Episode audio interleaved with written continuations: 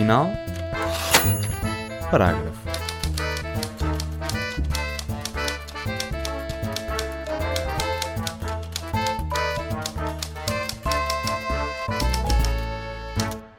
Olá, o meu nome é Magda Cruz e seja bem-vinda ou bem-vindo ao episódio 40, já vamos no 40, do Ponto Final Parágrafo, um programa da ESC-CFM feito em parceria com a comunidade de Cultura e Arte sobre literatura e a vida. E hoje temos o grande privilégio de ouvir Sara Barres Leitão. Olá, Sara. Olá, obrigada. Estás pronta para ouvir a história de, de toda a tua vida? Não, fico sempre muito constrangida. Parece sempre que estou a descrever outra pessoa que não eu, mas fico curiosa. Vamos a isso. Eu já, já estava a prever, uh, como, como a Cassandra, que ias dizer isso, que não, que não consegues pensar em ti desta forma, mas vamos a isto. Fui buscar uma frase tua para começar. O mundo pode acabar e o teatro vai continuar. É uma frase uh, da nossa convidada, Sara Barros Leitão, se ainda estás a, a pensar onde é que eu disse isto, foi em entrevista ao o Processo das Coisas. Foi sim uma frase que eu achei muito boa. Se calhar nem te apercebeste do quão boa era, não é? Não, não, não a percebi. Às é vezes ouvir boa. coisas nas, nas palavras dos outros uh, um, é mais uh, fácil para nós entendermos aquilo que estamos também a dizer e a pensar. É como se nos confrontássemos com a nossa própria consciência. Isso, pronto, tem outro peso, portanto. Muito bom. O mundo é pode frase. acabar e o teatro vai continuar. É, portanto, já, já percebemos e já conhecem e sabem que és atriz, dramaturga, encenadora e diretora artística da Cassandra, a estrutura de criação uh, que fundaste no ano passado e que diriges. E podemos então pensar no, no teu trabalho como alguém que veste a pele de uma personagem para promover uma nova forma de pensamento, alguém que em palco nos diz: Ei, acorda para esta realidade isto seja no teatro, no cinema, na televisão. A Sara vive no Porto, tem 30 anos, ainda 30 anos, ou, ou já estamos atualizados? Ainda, estamos atualizadas. Ainda, ainda tenho 7 meses com 30 anos. Estás a contá-los? Sim. Muito bem. E venceu, e parabéns por isso, a primeira edição do Prémio Revelação AGAs Teatro Nacional Dona Maria II que é um galardão que promove os talentos emergentes no panorama nacional do teatro. Mas para isto, acho que nos, também, também nos ajuda a recuar um pouco. Sempre, sempre fez parte dos teatros, dos grupos de teatro na escola e do clube de teatro amador da, fregues, da freguesia uh, em, que, em que estava na altura. A primeira peça em que participou bem podia ter sido na garagem dos avós, no Natal ou no salão dos bombeiros. Não sabe bem dizer qual é que foi a primeira peça que fez, até porque, como dizes, a passagem para o universo do teatro profissional foi um passo muito natural. Olha, isto até, até rimou. Em jovem, não sabia que podia escolher ser atriz, até os pais ajudarem com um pequeno empurrão. Olha aqui para esta escola, disseram, uh, disseram-te na altura. Estudou então teatro, uh, penso eu, na Academia Contemporânea do Espetáculo, no Porto, tá? Está certo? e foi aí que um professor lhe disse: Tu és mesmo muito boa é uma pena teres nascido mulher porque há tantos bons papéis para homens. Isto até, até me custou dizer, mas são aquelas frases que se gravam na nossa memória, que fazem o sangue bombear com mais força e nos fazem mexer. E neste caso tu mexeste muito bem, estiveste nos morangos com, com açúcar, de, foi das primeiras coisas que fizeste, acho eu. Exato. E durante as esperas dos ensaios leste, por exemplo, O Crime e Castigo de Dostoevsky. Foi por esta altura também que estudaste estudos clássicos na, na Faculdade de Letras Uh, um pouco mais tarde, não, não na altura dos morangos com açúcar, mas foi enquanto uh, fazia outra novela também muito parecida, acabam por ser todas muito parecidas, mas foi, foi quando estava a fazer televisão, sim. Ah, eu não consegui encontrar a, a, a, data, por isso é que sim, ainda bem que perguntei. E como puderam ver, quando, como puderam ouvir, neste, na verdade, quando a Sara fala escorre doçura e felicidade, mas não se deixe confundir porque também tem uma enorme garra. É feminista, como todos devemos devemos ser. É uma voz ativista em causas como a equidade dos direitos das mulheres, o direito à cultura e a dignificação do trabalho. Tem agora em cena a peça Catarina e a Beleza de Matar Fascistas, de Tiago Rodrigues. Na verdade, ele é que tem em cena, não é? Acho que é mais assim que se diz. Sim, uh, sim, eu sou atriz no espetáculo. Exatamente, és uma das Catarinas e prepara-se para trazer um monólogo no final do ano. Espero que possamos falar dele um pouco mais à frente. Ou seja, Sara, mexeste tanto uh, que venceste este prémio Revelação, como já sabemos, e o que é que fizeste ao dinheiro? Se bem que percebi, foi tudo investido no tal clube que, vamos, que gostava muito que falássemos e que foi por aí que surgiu o convite para vir uh, aqui ao podcast. O Clube do Livro Feminista, Heroides, da estrutura Cassandra, que diriges, que já vai no terceiro livro de 12, que é o ano inteiro, uh, que procura ser inclusivo. Eu até participei neste último, neste último encontro com as ondas, gostei imenso, foi muito bom. Mais à frente até gostava que falássemos um pouco mais deste clube, até porque acho, uh, como é que é dizer, muito, muito bonita a ideia de pegares no dinheiro que, que o teu trabalho deu e investires uh, na criação de um clube do livro, ou seja, porque podias tirar um tempo para ti, era completamente legítimo. Mas para já queria perguntar-te o que é que significam então os livros para ti, ao ponto de investires, uh, de investires o, resultado do teu trabalho neles e nas pessoas que vão, que vão ler. Um, muito obrigada pelo, pelo convite e também pelas tuas palavras, por, por essa introdução. De facto, não estava enganada quando dizia que é difícil para mim ouvir a, algumas descrições, fico muito lisonjeada com, com as coisas que, que disseste. Um, e, e, por isso muito obrigada. Um, sobre a pergunta que me faz, então, o que é que são os livros e o que é que eles significam? Uh, eu acho que significam várias coisas e representam várias coisas diferentes na minha vida. Uh, não vou dizer necessariamente por ordem. Uh, de, de prioridades, mas uh, por um lado representam se calhar uma obsessão, uh, talvez diria, podia ser considerado uma doença, como há pessoas que têm doenças obsessivas na compra de coisas, de gastar cartões de crédito. És uma livrólica. Sim, eu tenho este problema, eu sei perfeitamente que adquiro mais livros do que aqueles que vou ler, mas isso acho que é uma coisa muito normal e não, não me importa nada com isso. Um, estou neste momento num dilema grave que é uh, talvez tenha de mudar de casa uh, porque não tenho espaço para um, colocar todos os livros que vou adquirindo e esta pandemia tem sido terrível porque tenho adquirido ainda mais livros do que, do que é normal. Isso, mas isso, isso não, não é uma coisa tão capitalista quanto, quanto possa parecer, no sentido de acumular só porque sim. Uh, tem, tem uma razão. Um, uma ânsia de conhecer é... coisas? Sim, é uma. Uh, os livros para mim representam uh, uma liberdade e uma emancipação também, se quisermos, de alguma maneira. Uh, eu lembro-me muito bem do dia em que aprendi a ler e, e de como isso foi transformador para mim. A palavra como, pato.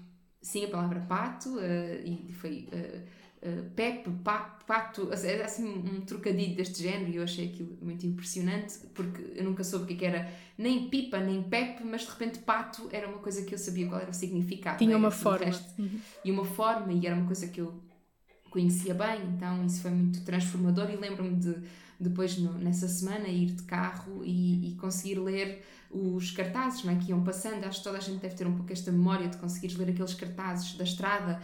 Eh, e lembro-me de ir à casa dos meus avós em Lousada e então estava na, na Serra da Agrela e passavas por muitas um, empresas de móveis. Então eu conseguia ler móveis, móveis, móveis, móveis. E, e o facto de conseguir finalmente saber qual era o significado daquela daquelas siglas que até, até então não sabia sequer que eram letras, foi muito transformador. E por isso os livros representam também esse lado uh, de, de, liberdade, de conseguires uh, uh, ler outras coisas e tomar, fazer as tuas decisões, e, e isso, isso, é muito importante. E, e, este meu lado de consumista, ao adquirir mais livros do que aqueles que eu posso ler, tem a ver com eu querer munir-me de, de conhecimento e de outras pessoas e de outras formas de pensar, mesmo até diferentes uh, da minha à partida uh, e, e, de coisas até que eu nem concordo, mas que gosto de ficar com esses livros e com esses registros porque acho que isso tudo me dá hum, acesso ao mundo, é como se eu pudesse ter o mundo inteiro ao mesmo tempo. Então os, os livros trazem-me essa, essa possibilidade e isso é muito é muito fascinante conseguires ter eh, o passado, o presente, um, e tudo ao mesmo tempo, coisas que foram escritas no século V antes de Cristo, coisas que estão a ser escritas agora. Uh, coisas que uh, foram editadas em edições muito, muito pequenas, com uma tiragem muito pequena, ou coisas que vão na vigésima edição, best-sellers e conseguires ter tudo isso e, e, os livros poderem ser esta ferramenta de tu pegares e consultares. E a minha secretária é muito caótica. Eu nem me estou a reunir contigo neste momento na minha secretária porque nem sequer tenho espaço para conseguir pôr o gravador nem nada, então é muito caótico tudo aquilo. Mas eu vivo bem nesse caos e os livros hum, acalentam-me um pouco, acho eu. Neste caso são partilha, uh, ou seja, o que é que querias com este clube de leitura? Clube de leitura não, clube do livro, estou sempre a dizer clube de leitura que acaba também por ser assim, não é? Como é que tu viste, ok, tenho este valor pecuniário, o que é que, o que, é que vou fazer com ele? Pensaste logo em clube, clube de, do livro e trazer para as pessoas também? Uh, sim, sim e não, ou seja, eu, uh, pronto, em relação a este prémio eu soube uh, há um ano, está, está, agora a fazer um ano, exatamente, não sei se hoje, se hoje não faz mesmo um ano, assim, um, que soube que tinha ganho este, este prémio. E ele ia ser entregue no dia 27 de março, Dia Mundial do Teatro, no, no palco do Teatro Dona Maria II, contudo, um, não foi possível porque, entretanto, a pandemia começou a fechar, a fechar tudo e, portanto, foi, foi adiado. E durante o ano houve várias possibilidades de, de, de entrega do prémio, mas, entretanto, à medida que se marcava uma data, eh, era um novo confinamento ou uma nova restrição, ou não era possível. Então, foi sendo adiado e só foi entregue no dia 15 de dezembro. Portanto, tive quase um ano a saber que uh, iria receber este prémio, mas ainda não o tinha recebido, nem podia contar a ninguém. Portanto, uh, eu pude ter muito tempo para pensar o que é que eu queria fazer com este prémio. Foi assim. Também foi um privilégio, não é? Saberes que ias receber este dinheiro e teres tanto tempo antes de o receber, ou seja, poder refletir muito. E isto surge Uh, por um lado, pelo meu amor pelos livros, claro, surge de uma vontade muito antiga que eu tinha em fazer parte de um clube de leitura, porque nunca tinha feito parte de nenhum. Tentei, de, algumas, de, algum, de, alguma forma, ir participando em, em algumas sessões públicas, mas um, nem sempre encontrava o espaço confortável nesses sítios, porque eu, eu acho que, e faço assim um pequeno desvio, mas eu juro que volto. Que voltas. Uh, eu acho que uh, neste tipo de sessões, eh, de conversas com, com o público, feiras do livro, uh, conversas com os autores e autoras, acho que se instituiu um, um, formato que está cada vez mais distante daquilo que de facto um, é o que as pessoas querem e como se sentem confortáveis.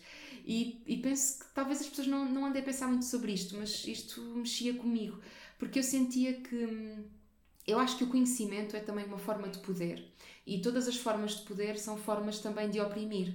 E por isso um, fico. Um, uh, isto mexe um, um, pouco comigo, que é uh, eu assistir a conversas como espectadora e sentir-me oprimida. Um, porque, para partilhar, para intervir, para falar. Sim, exato. Então eu acho que esta lógica de alguém que fala e alguém que ouve, alguém que fala e alguém que cala, alguém que sabe e alguém que não sabe, alguém que vai explicar uma coisa que outras pessoas ainda não sabem, é uma relação. E não é o que acontece no, no teu, neste caso no, no Heróides, porque toda a gente pode interromper outra pessoa e falar e, e acrescentar e concordar. Eu espero que sim e, e, estou a trabalhar um pouco para isso. Eu comecei este, este tipo de formato muito antes de um clube do livro, mas este tipo de formato de, de, de disrupção do que é que é os poderes instituídos, uh, comecei a experimentá-lo até nas próprias aulas que dou, um, ehm, em que tenho a oportunidade de estar num lugar de poder como professora, não é? E de ter alunos e alunas que querem estar ali, também é um privilégio poder dar aulas para pessoas que realmente querem estar lá um, e, e, de tentar experimentar como é que esta relação uh, de, de um, professor e aluno e aluna não é uma relação de poder e de opressão também, e como é que pode ser uma relação de verdadeira partilha, em que eu por acaso sei algumas coisas que vou aqui partilhar e estas pessoas também sabem outras coisas que vão partilhar comigo e que eu também não sei. Não estás naquele nós... palanque, até tem outro nome, não é? Na universidade, aquele aquele palco ah, mais alto sim, isso onde é terrível, as pessoas estão. A cátedra, não é? Imagino, sim, exatamente, mas eu um, por isso é que também dou aulas uh, descalça e as pessoas podem se descalçar e a primeira coisa que fazemos mas é dás aulas onde? E, e, é de teatro? várias coisas, pronto, de teatro, dramaturgia, interpretação e alguns seminários também que agora passaram para online e é mais difícil encontrar este lado uh, informal, mas, mas tento sempre fazê-lo. Uh, dou muitas aulas no chão, não sei muito bem o que isto quer dizer, mas ponho sempre as coisas todas espalhadas no chão e as pessoas têm que estar uh, também no chão a ir buscar post-its e a fazer coisas. E isto tudo cria aqui uma relação muito horizontal na forma como como o conhecimento é passado, porque ele é mesmo uma partilha, eu acredito nisso. Pronto, isto tudo para dizer que há muito tempo que queria fazer parte de um clube do livro, um, mas que senti, me sentia oprimida muitas vezes eh, neste tipo de, de lugares. E então queria criar uma coisa em que as pessoas não se sentissem oprimidas, que fosse um sítio onde as pessoas pudessem realmente dizer coisas como: uh, Desculpa, uh, não conheço essa palavra, o que é que isso significa? Uh, nunca ouvi essa autora, quem é essa pessoa? E, e que não sentisse esta coisa de como não conheces, como assim? Um, e pelo contrário, ser: Ah, não conheces, tens de conhecer, é espetacular. E, e a pessoa explicar o que é, não é? Uh, porque eu, eu sentia que isso pronto, era uma, é, são relações de poder, de pequenos poderes que vão uh, impedindo as pessoas de participar neste tipo de atividades e, em última análise, num ponto de vista macro, participarem na vida política, na vida cívica, na, na sociedade civil, porque sentem sempre que não é lugar para elas. E eu queria encontrar um sítio que fosse esse lugar. Tive um ano para pensar nisto, mas a ideia de criar um clube de leitura assim de forma estruturada, em que vou investir este dinheiro neste clube de leitura, surge numa, numa conversa com uma, com uma mulher que gosto muito, uma amiga que gosto muito e que admiro muito, que me falou de, de ter feito um Excel com os livros que andava a ler. Pronto, e isto foi muito importante para mim. Ela colocava uh, o nome do livro, o autor uh, ou autora, o nome, e depois o género um, ehm, e depois a zona do mundo de onde essa pessoa uh, era, onde é que ela escrevia. E fez uma descoberta e, muito importante. Sim, e descobriu que, em grande medida, aquilo que andava a ler era. Uh, e eu própria também fiz, se calhar até muito mais do que ela, acho que ela é mais consciente do que eu, eu, eu não era tanto. Eu comecei a fazer isso também uh, nos meus livros, de forma mental, e percebi que andava a ler sempre as mesmas coisas. Andava sempre a ler um, um, uma literatura europeia, uh, branca, heteronormativa, masculina, e que então, na verdade, até podia viajar entre géneros literários ou podia viajar entre bom, entre muitas coisas e na verdade estava sempre a ler a mesma coisa, não é? Pronto, um, de repente a minha, a minha a grande questão do mundo, se escolho Dostoevsky ou Tolstói, ou se escolho Steinbeck ou Hemingway, de repente tornou-se muito reduzida, porque entre estas escolhas eram sempre homens brancos um, uh, eh, do mundo ocidental e então pensei, bom, se calhar Steinbeck e Hemingway podem ser muito diferentes, uh, mas se calhar não são assim tanto. Uh, se eu começar a ler outras coisas, não é? E, e convidas as pessoas a fazer esse exercício? Achas que é, que é então importante que façamos este exercício de o que é que eu ando a ler? Mais mulheres do que homens? Mais, uh, de onde é que são? Isso Sim, achei super importante. Eu, eu, convidei então 12 pessoas, só para explicar. Eu basicamente Exato. fiz este clube, uh, um mês, um, um, ano tem 12 meses, e eu acho que a ideia era desafiar as leitoras e leitores a lerem um livro por mês. Ou seja, será que num ano conseguimos ler 12 livros? Uh, eu consigo, mas queria fazer isto numa comunidade. Pronto, as pessoas podem ler mais ou podem ler menos, mas este é o desafio. 12 livros em 12 meses. Então convidei 12 pessoas que admiro muito para que cada uma, no seu mês, uh, escolhesse um livro. E a ideia era eu própria também ser contaminada e sair da minha bolha por outros livros que eu nunca leria se não fosse. Porque eu tenho uma lista tão grande de coisas que quero ler que eh, se eu fosse cumprir essa lista, será que eu não estava a cair no mesmo erro também de, de estar sempre dentro da minha bolha, nos meus interesses? Como é que eu posso ser contaminada?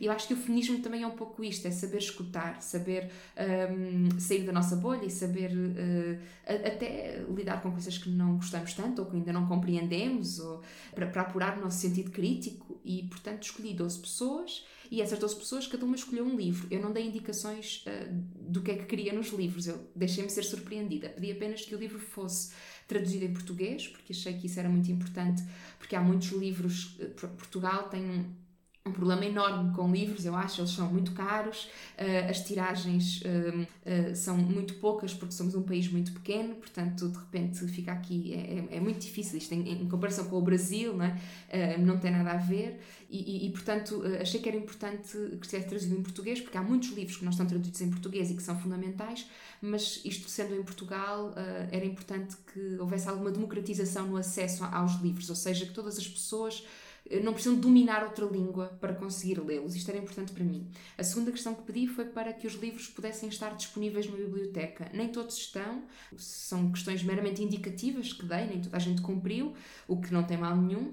Uh, e a terceira era que o livro tivesse no mercado a menos de 20 euros. Pronto, isto foram assim as três questões. E depois aos leitores e leitoras pedi para que tentassem adquirir os livros uh, em plataformas que não fossem multinacionais, ou seja, que não contribuíssem Livrarias para a independentes, alfarrabistas. Exatamente, ou bibliotecas, ou então, sim, os livreiros que estão neste momento numa situação muito dramática. Um, então, como é que podiam tentar, um, através deste, deste clube, ajudar esses próprios livreiros? E nunca pensei na escala que isto ia ter. Eu pensei que uma coisa era, por exemplo, eu comprar um livro na Poetria, que é uma livraria que gosto muito aqui do Porto, e eu pensei, ah, pronto, vou ajudar a Poetria porque compro um livro lá, mas nunca pensei uh, uh, que isto atingisse a escala que atingiu, porque entretanto esgotámos livros, já nas, nas editoras mesmo. Já um, estão a fazer com que haja reedições de certos livros. Sim, isso também já está a isso ser é, Isso é tão bom, isso é tão poderoso. É o é, Transiberic Love, da Raquel, Raquel Freire, não é?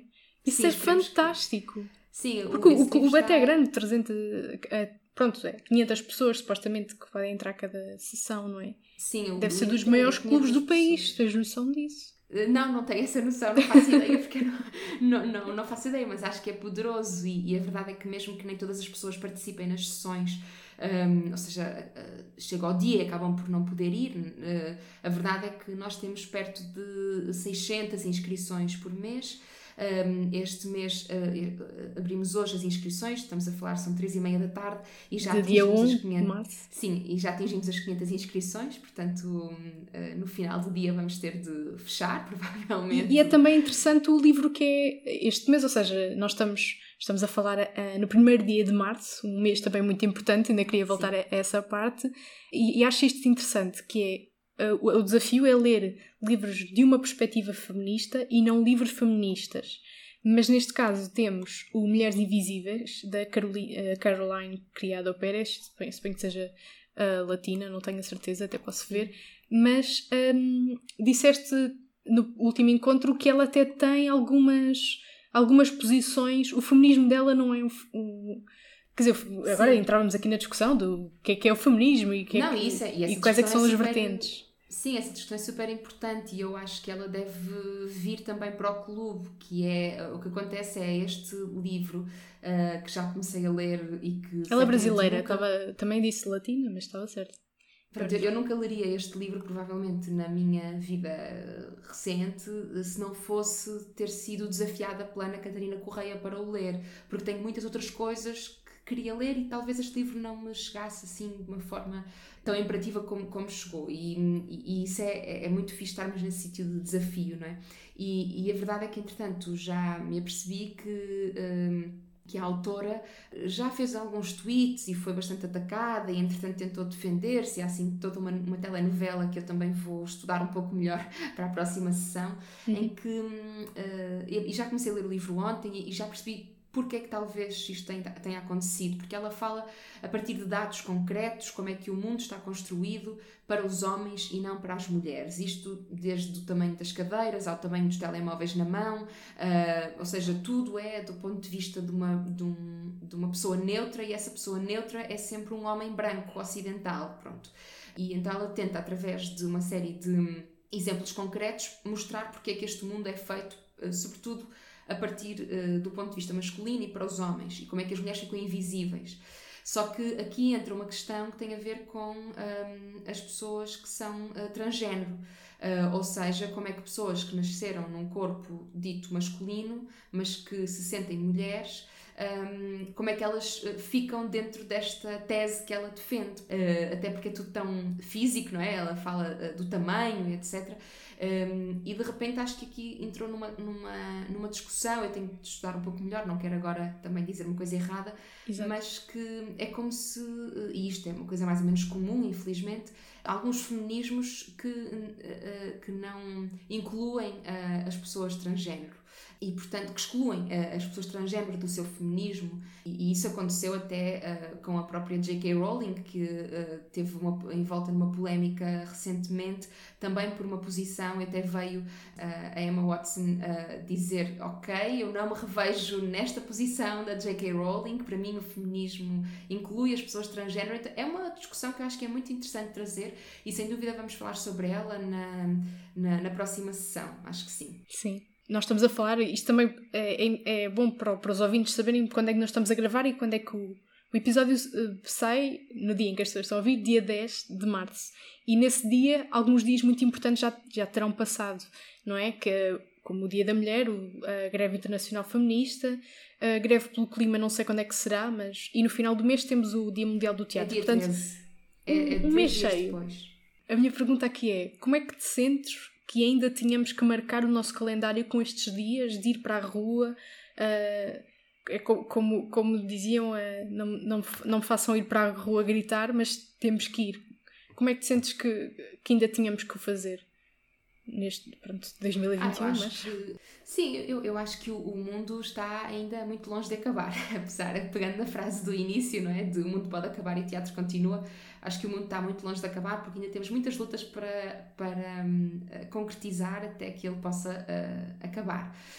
Um, e, e, acho que o caminho faz-se caminhando e que as, uh, as lutas são todas elas muito importantes e, os, e, e a comemoração de dias um, no calendário Uh, são, são fundamentais porque tiram da invisibilidade questões que são, uh, que estão invisíveis durante o ano inteiro.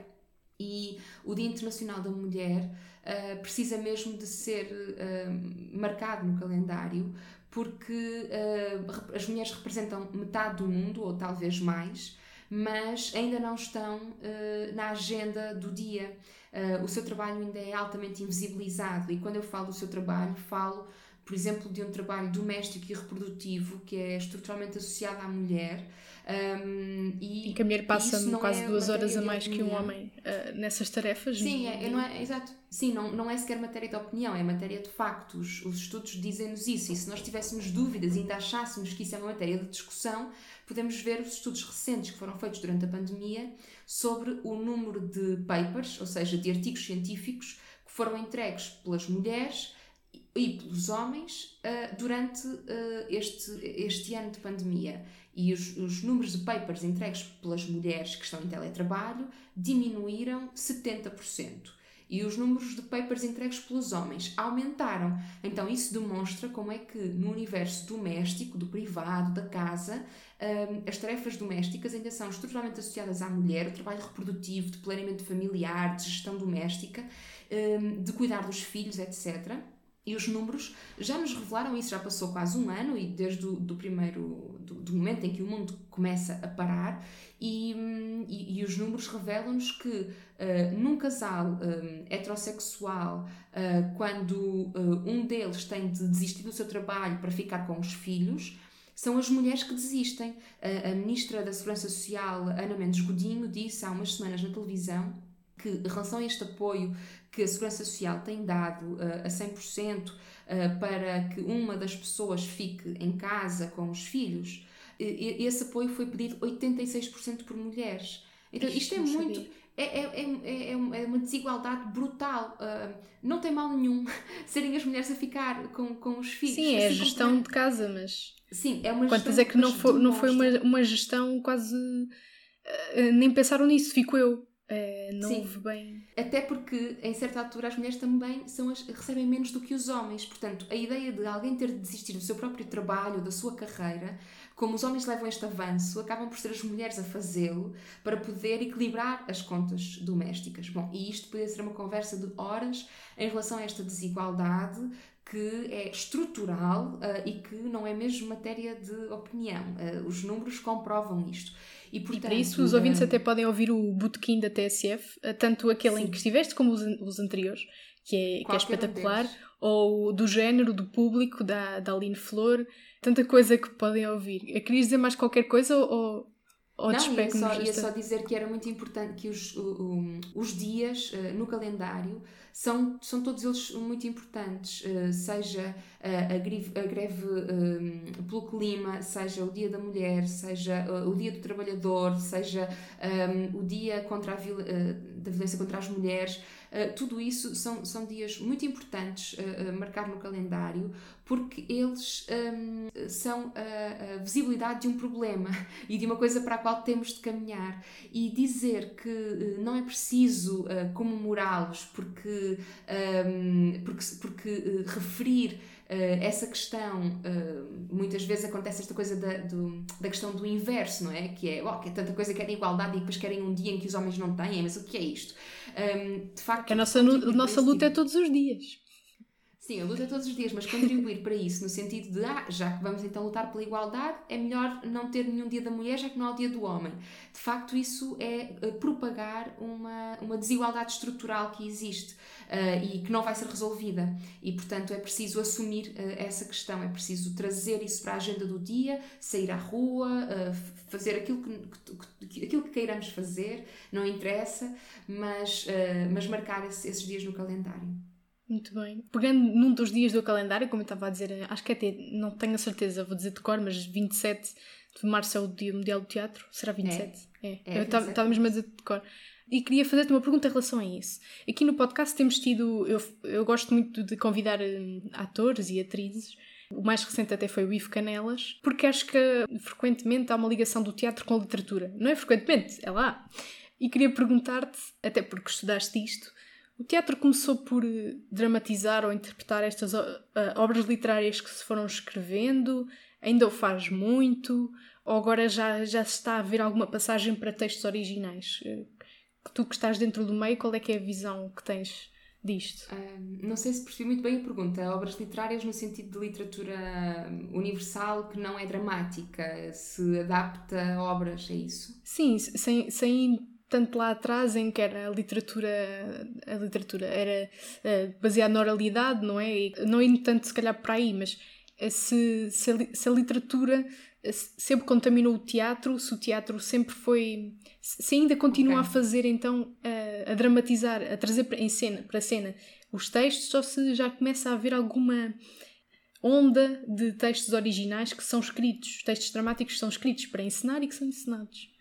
É ah, eu, eu acho, sim, eu acho que essa questão tem, tem várias dentro. Deixa eu ver se eu consigo assim rapidamente uh, responder. Podes um, responder também só uma, que eu também fui um bocado confusa. Ok, não, não, é, mas pronto, é, é interessante porque, um, e, e, eu própria também dou aulas de dramaturgia e por isso é uma pergunta que me é muito querida, porque a dramaturgia é sempre. Um, há uma grande tendência para pensar na dramaturgia como o estudo das, das peças de teatro, e quando falamos de peças de teatro, falamos de textos dramáticos e, e, existe muito, ainda hoje, acho que, que se come, começa a dissipar, mas ainda existe esta ideia de que o teatro é, é um texto, não é? E que depois se faz esse texto em cena, e, e, e tu própria estavas a dizer que existe essa relação. E de facto, o teatro não precisa de texto para nada, ele pode existir muito bem sem texto, pode existir. Sem falar. Sem falar, pode existir eh, sem sem uh, nenhuma base textual antes de, de, de, começarmos os ensaios. Esse texto pode ser escrito à medida que se faz os ensaios, pode nunca ser escrito, uh, pode ser uma partitura de gestos, de sons, de sei lá, tantas coisas. Então, o teatro é muito mais do que a literatura dramática. E isto é a primeira coisa: é, teatro não é literatura dramática e literatura dramática não é teatro. Boa. Eu acho que a literatura dramática é um género em si mesmo que tem muitos anos, uh, menos do que o teatro. O teatro tem mais anos do que a literatura dramática, porque uh, quando se começa a fazer teatro e, e, a, e a, ver teatro, nós não temos uh, ainda, não nos chegou até hoje como é que esses textos estão escritos, portanto, nós só começamos a ter textos escritos, textos dramáticos escritos num, num período mais ou menos recente, ou seja, a ideia que nós temos de algumas tragédias, elas próprias não estavam escritas, portanto, um, nem sempre caminham lado a lado, uh, portanto, isto para tentar responder mais ou menos, mas, por outro lado, também sempre houve esta tendência de ir fazendo os textos que estavam para trás, ao mesmo tempo que em toda a história do teatro, se foi escrevendo textos para se fazer no próprio momento. Alguns desses textos vão perdurando na história, outros vão-se um, evaporando porque talvez não sejam bons, não sejam interessantes, ou talvez porque o mundo ainda não esteja preparado para eles, mas de facto é muito importante escrevermos agora uh, e, e, e, apoiarmos os jovens dramaturgos a escrever agora. Um, mas, uh, mas isto sempre existiu, ou seja, uh, em todos os momentos sempre houve jovens e, e pessoas não, não, tão jovens a escrever no próprio momento. Agora, se essas peças acabam por se tornar clássicos e muito representadas ou não, pronto, já é, já é outra conversa e nós temos sempre a tendência, uh, para além de, de fazer aquilo que escrevemos agora, e de tentar fazê-lo e apoiá-lo, irmos sempre aos grandes clássicos, que são sempre coisas que ficaram para trás. Mas tenho toda a certeza que há coisas que estão a ser escritas agora que vão ficar para o futuro e que daqui a 100 anos vão estar a fazer estas peças. E, e a Catarina. Acho que sim. E a Catarina e a Beleza de Matar Fascistas é um desses, é um desses textos?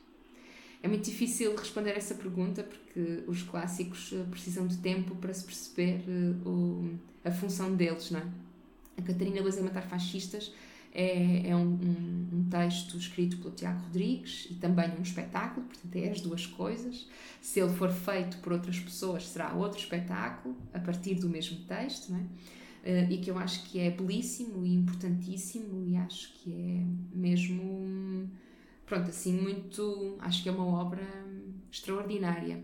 Uh, não sei como é que ela uh, como é que ela irá envelhecer, não é? Ou seja, o que é que o mundo dirá. Isso implica muitos fatores, que não só a própria obra, implica também a própria história do mundo. É um texto que, se projeta num futuro próximo, em 2027. E acho que depende também de como é que nós caminharmos enquanto sociedade, em termos políticos, etc. Isso vai influenciar, sem dúvida, a forma como esta obra continuará a ser lida, mas não tenho dúvidas que ela é fundamental no momento em que é feita. Isso ela cumpre, aquilo que nós podemos dizer é se cumpre ou não o papel neste momento. E eu acho que cumpre, que excede todas as expectativas nesse sentido. Um, não sei como é que ela se... será no futuro. Desculpa, sabes se, se vai haver mais sessões? Porque estas de abril estão totalmente esgotadas. Sabes disso? É eu, eu tentei procurar primeiro antes de perguntar, e como não encontrei. Sim, claro, vai. Uh, em abril esperemos já poder fazer. Uh, aliás, nós em março temos ainda uma viagem a Liège, uh, na Bélgica, marcada. Vamos ver se conseguimos ainda fazer lá. Uh, se não, uh, encontramos, espero eu, em Lisboa, no Teatro Nacional da Maria II, em abril. Um, mas depois disso, durante o ano 2021, há algumas datas que vão ser anunciadas no, no site do teatro. São datas pontuais, de um, dois dias, um, em vários sítios do país, uh, não Lisboa. Portanto, assim, datas mais, mais pontuais. Contudo, uh, durante o ano 2022 e 2023, uh, já há muitas datas que estão programadas. Portanto, o espetáculo vai continuar a circular, vai fazer a sua carreira nacional e internacional, com muitas datas, muitas delas que já estavam agendadas e, entretanto, foram canceladas, nomeadamente o Porto, Ilhavo, foram datas que caíram entretanto e que, pronto, que vão ser reagendadas para, para o próximo ano uh, e também bom. para o ano 2023. Muito bom, não sabia que, que isto, levar esse texto às costas tanto tempo. Não sabia que era tanto tempo.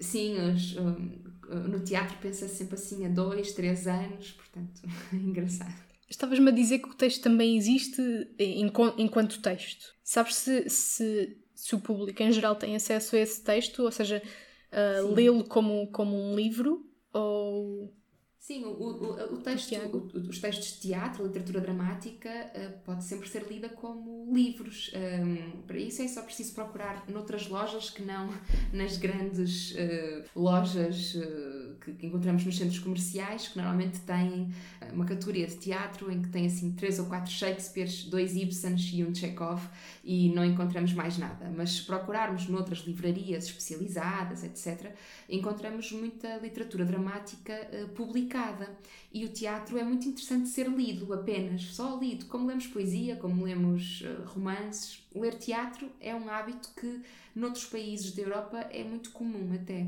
E, e, este texto em particular já está editado em francês, porque França tem uma grande, um grande hábito na, na edição de teatro, na, no consumo de literatura dramática, ou seja, eh, editar livros, publicar, eh, comprar, ler. Portanto, já está publicado e traduzido lá. Uh, e sei que brevemente vai ser publicado e traduzido, publicado em, português uh, através da, do Teatro Nacional Dona Maria II, que tem uma edição de, de livros de teatro, e, e, e os, os, livros do Tiago, o Tiago Rodrigues tem quase todos os seus textos também publicados, com várias editoras diferentes. Uh, mas podem também ser encontrados e um, um bom sítio para procurar é nas livrarias dos próprios teatros, seja do Teatro Nacional Dona Maria II, seja no Teatro Nacional São João, ou então, e passo aqui agora a, a publicidade, a Poetria, que é uma livraria no Porto especializada em poesia e teatro e que conseguem sempre encontrar todas as obras lá. Fantástico. Fica, muito bem o anúncio. O, o anúncio, uh, a publicidade. Sim. E juro que esta é a última pergunta uh, antes de mergulharmos no, no primeiro livro, que neste caso são dois, que são os Maias e o Primo Basílio. Um, como eu te disse, há, há ouvintes uh, que que fazem parte do, do, do, grupo de amigos chegados no Instagram e quiseram fazer perguntas porque uma das vantagens de ser amigo chegado no Instagram é, para além de saberem com antecedência quais é que são os convidados, é fazerem perguntas.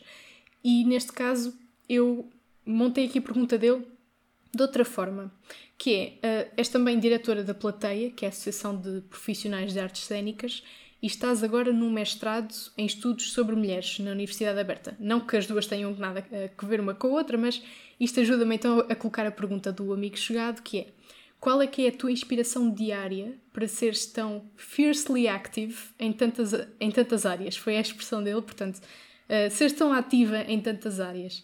Uh, consegues, tem, não sei se isto vem só de uma responsabilidade cívica ou se vem de, de algum momento que te fez ser mais participativa?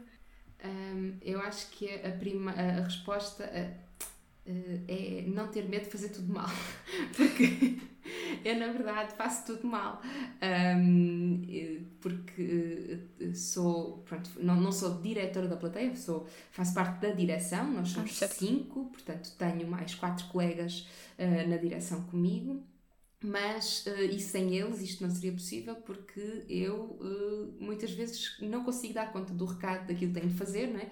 porque estou a fazer outras coisas e, e isso é terrível. E sobre o, o mestrado também uh, já não ponho lá os pés desde novembro e nem, nem tenho coragem de abrir o meu e-mail da faculdade porque não estou a conseguir dar conta do recado. Então a primeira coisa é eu faço tudo mal, uh, eu meto-me em tudo e depois não faço nada de jeito, ando, eu vou ali a um sítio, vou a outro e eu acho que não ter medo de fazer mal é o primeiro passo para fazer mal e para uh, fazer alguma coisa também. Um, e se calhar uh, a única forma de responder a isso, também de forma rápida, juro, lembro-me de, e também estamos a falar sobre livros, uh, ler este, este excerto uh, no livro A Louca da Casa, da Rosa Montero, uh, que é, é um livro belíssimo a partir da, daquela ideia de a imaginação é a louca da casa. Então ela escreveu um livro que é A Louca da Casa, em que fala sobre ela, ela como escritora, e ela conta um, um, um momento em que estava a entrevistar, estava numa conferência de imprensa com o Gabriel Garcia Marques, e havia um, um jornalista que dizia ah, mas como é que você escreve? Você escreve de forma tão brilhante. Diga-me como é que escreve, o que é que faz? E ele dizia: Ah, então eu escrevo, eu pego no papel e escrevo. Sim, mas você toma café antes, quer dizer, como é que faz? E ele: Sim, sei lá, às vezes tomo café, às vezes não. Ah, mas como é que é? Ele estava sempre assim a tentar. E o Gabriel uh, Garcia Marques respondeu: Olha, vou-lhe contar uma história. Uh, era uma vez uma centopeia e uma barata. E a barata, invejosa da quantidade de patas que tinha a centopeia, resolveu perguntar-lhe: Centopeia, como é que tu, com tantas patas, consegues andar? É fantástico! E a centopeia, uh, bastante lisonjeada com um elogio, disse: Olha, barata, é muito fácil, eu pego nas 50 patas do lado esquerdo e ponho para a frente, e depois nas 50 patas do lado direito e ponho para trás. E depois faço o contrário, pego nas 50 patas do lado direito e ponho para a frente, ao mesmo tempo que as 50 patas do lado esquerdo vão para trás. E a barata disse: Uau, isso é mesmo extraordinário, será que és capaz de me mostrar? E a partir desse dia, a centopeia nunca mais foi capaz de se mover. Então eu acho que uh, pensar demasiado ou dissecar demasiado a forma como nós uh, fazemos as coisas ou como é que as fazemos nem sempre uh, ajuda a fazer alguma coisa. Esta, isto que eu estou a dizer de me meter nas coisas de cabeça sem consciência que não tenho tempo para elas ajuda-me a fazer tudo mal, mas a ir fazendo alguma coisa. Pronto, não sei se consigo Uau. responder, mas. Uau, não estava nada à espera. E adorei a história também. Eu me parecia uma criança tão atenta à história. Uh, e uma nota no, no episódio, penso que no episódio 11, com o Gonçalo Câmara, falamos precisamente do A Louca da Casa da Rosa Monteiro. Uh, ah, foi um dos, dos que ele escolheu, portanto, se quiserem uh, descobrir mais, é lá. E agora sim, não sei se estás com tempo, porque eu geri isto muito mal e juro que já passei perguntas à frente. Mas eu também falo muito, desculpa, tu interrompe-me, porque eu, eu sou conhecida Não, como assim? por, por, por, sempre que eu começo a contar qualquer coisa, as pessoas dizem, pronto, no princípio era o verbo, porque eu começo, tipo, não consigo contar uma história a partir do momento em que ela interessa, eu vou sempre à raiz de uma coisa que não tem nada a ver, pronto, por isso desculpa. Não, mas isso é muito bom, porque ficamos com todos os pormenores sem, sem lacunas. E quem também gosta muito de contar as histórias com, com o princípio, o meio o fim, e neste caso até salta a história para a frente, uh, nos mais, é o Essa de Queiroz, que será então o primeiro livro de que vamos falar. O que é que te fez ver, o que é que tu vês nestes dois livros que te fez escolher para os trazeres, não é? Então, o, a minha relação, pronto, é, uh, quando me pediste para escolher três livros, eu tive aqui um problema que foi entre uh, os livros que eu honestamente achava que poderiam fazer sentido para para o meu percurso, etc., e aquilo que politicamente uh, deveria trazer. Ou seja, de repente estou aqui a fazer um clube de livro feminista e só trago um livro escrito por mulheres, ainda por cima, por três mulheres, e, e depois uh, três livros escritos por homens, e aí eu pensei, ah, isto não tem jeito nenhum. Uh, portanto, estou aqui a fazer uma coisa. Esta incoerência, não é? Que eu acho que caracteriza a vida e que me caracteriza sem dúvida muito a mim. Eu sou Mas também te podes libertar dessa responsabilidade, por vezes. Acho que se calhar também não. é libertador. Claro, mas eu trouxe isto também porque eles uh, me constroem até chegar ao sítio onde eu estou agora, que não é nem bom nem mau, é só o sítio onde estou agora. Então, um, uh, eu, eu, os Maias e, e, o Essa e o Primo Basílio foram importantes uh, até aqui, ou seja, até eu chegar aqui. E isto, pronto, tem uma história e por isso é que eu a trouxe. Então, Tens uma história assim, com a tua avó, não é? Do livro exato, Proibido. É isso. Então, eu primeiro. Um, a minha relação com os livros, um, sempre fui uma criança mais ou menos solitária, um, brincava imenso com, com os meus primos, etc. Mas eh, sempre gostei muito de estar sozinha e, e, como disse no início, ler para mim era uma coisa muito, muito especial e, portanto, sempre tive essa relação que não foi nada fomentada necessariamente pela minha família, era um, um, um gosto que eu desenvolvi, uh, uma coisa muito pessoal. E então os livros que eu tinha assim ao meu acesso eram livros ou que me davam ou que achavam que tinham a ver comigo e que passava por aquilo que achamos que uma criança ou uma jovem deve ler, desde uma aventura a outros livros, pronto, assim, deste género, os cinco. Depois havia uma coleção que era Dietas e Borbulhas, assim, uma coisa do género, pronto. E eu ia lendo aquilo e tudo assim, muito. No fundo, eu entrava na biblioteca da Maia e virava à esquerda e tinha um, a parte infantil-juvenil e era para lá que eu ia, pronto. Escolhia os livros e requisitava. E chegou uma altura da minha vida, quando eu tinha para aí 13 anos, que uh, eu já estava muito farta daquilo, ou seja, aquilo já não me preenchia. Eu precisava de ler outra coisa, mas eu não tinha ninguém que me dissesse: Ah, olha, Leias? já viste este livro? Pronto, eu nunca tive essa, essa presença na minha vida. E em relação aos livros, tive em relação a outros, outros assuntos, mas em relação aos livros nunca tive. Então houve um dia que eu já estava pronto, muito farta, e era verão, e eu queria ler qualquer coisa, e pensei, ah, vou à biblioteca, mas vou entrar na parte dos grandes, em vez de ir para a parte infantil-juvenil, e vou procurar outros livros, porque eu tinha esta consciência. Ah, eu tinha lido um, um, um livro Uh, não, isto não é muito interessante, esta história, não interessa. Eu entrei na parte dos, dos grandes, já, estás a ver, já ia contar uma coisa que não tem nada a ver. Pronto, e eu resolvi uh, entrar na, na, biblioteca dos grandes, só que eu não estava à espera que a bibliotecária viesse ter comigo para me perguntar o que é que eu queria. Então eu fui, fiquei muito ansiosa. Ela chegou perto de mim e disse-me: Olá, então, uh, precisas de ajuda? Queres alguma coisa? E eu não tinha elaborado propriamente um plano. Portanto, a minha ideia era só entrar ali. E depois eu nunca tinha planeado o que é que eu ia fazer. Tipo, eu só tinha planeado até o momento em que eu entrava. Então eu dei por mim na biblioteca uh, com a bibliotecária a perguntar-me o que é que eu queria, e eu, sem saber, uh, comecei a ficar um bocado nervosa e pensei, pronto, eu sou da Maia, vou ler um livro sobre a minha terra, toda a gente fala dos Maias, e eu disse, eu quero os Maias. Então, Fantástico. eu revisitei os Maias a achar que ia ler um livro sobre a Maia. Pronto, e depois era... abres na primeira linha e começa a falar sobre uh, de, uma casa em Lisboa. Casa, uma casa em Lisboa, mas isto vai dar alguma coisa. Eu começo, de repente percebo, começo a ver charretes, Campo Grande, e eu que nunca tinha estado em Lisboa na vida, quer dizer, tinha ido à Expo 98, mas tinha adormecido no carro e acordado na Expo e voltado, não tinha ido a Lisboa. Eu, eu começo a ler e aquilo tornou-se uma coisa muito obsessiva. Eh, eu estava na adolescência, desenvolvi a minha primeira paixão, eh, que foi antes de, de eu me apaixonar por uma pessoa física, apaixonei pelo Carlos da Maia, uma coisa física também, portanto foi uma paixão que eu desenvolvi uh, pelo platónico. Pelo menos não eras da família. Pelo menos não era da família, era só da terra, achava eu, mas depois percebi que nem isso, não é? Uh, e pronto, e foi um livro muito importante para mim porque marca um, um momento na minha vida de decisão entre os livros para crianças e uma coisa que eu pensei, como é que eu não conhecia isto? Pronto, então uh, fiquei maluca, li aquilo tudo uh, nesse verão, uh, estava completamente extasiada com aquela história, ainda por cima eu não sabia o final, portanto, não vou dizer aqui o final porque não é assim tão normal as pessoas saberem, ou seja, há pessoas que não sabem, porque têm é neste 13 anos e ainda não leram, então é não nos vamos destruir esse, esse momento. E eu fiquei, foi, foi um momento muito especial para mim. E passado uns meses, quando acabei de ler o livro, pensei, eu vou buscar mais, tipo, eu quero mais disto. E eu sabia qual era a estante que eu tinha ido, não é? Então eu vou àquele sítio e vou buscar o livro a seguir. E o livro a seguir era o Primo Basílio. Uh, que na verdade foi escrito primeiro do que os Maias. Pois, faz parte desta trilogia, não é? O Primo Basílio, o Crime do Padre Amaro e os Acho Maias. 87. Não sei é. Tinhas, não sei é, encontrei este livro, não sabia que tinha este livro de ajuda de leitura dos Maias. Devia-me ter dado jeito na altura em que eu li os Maias.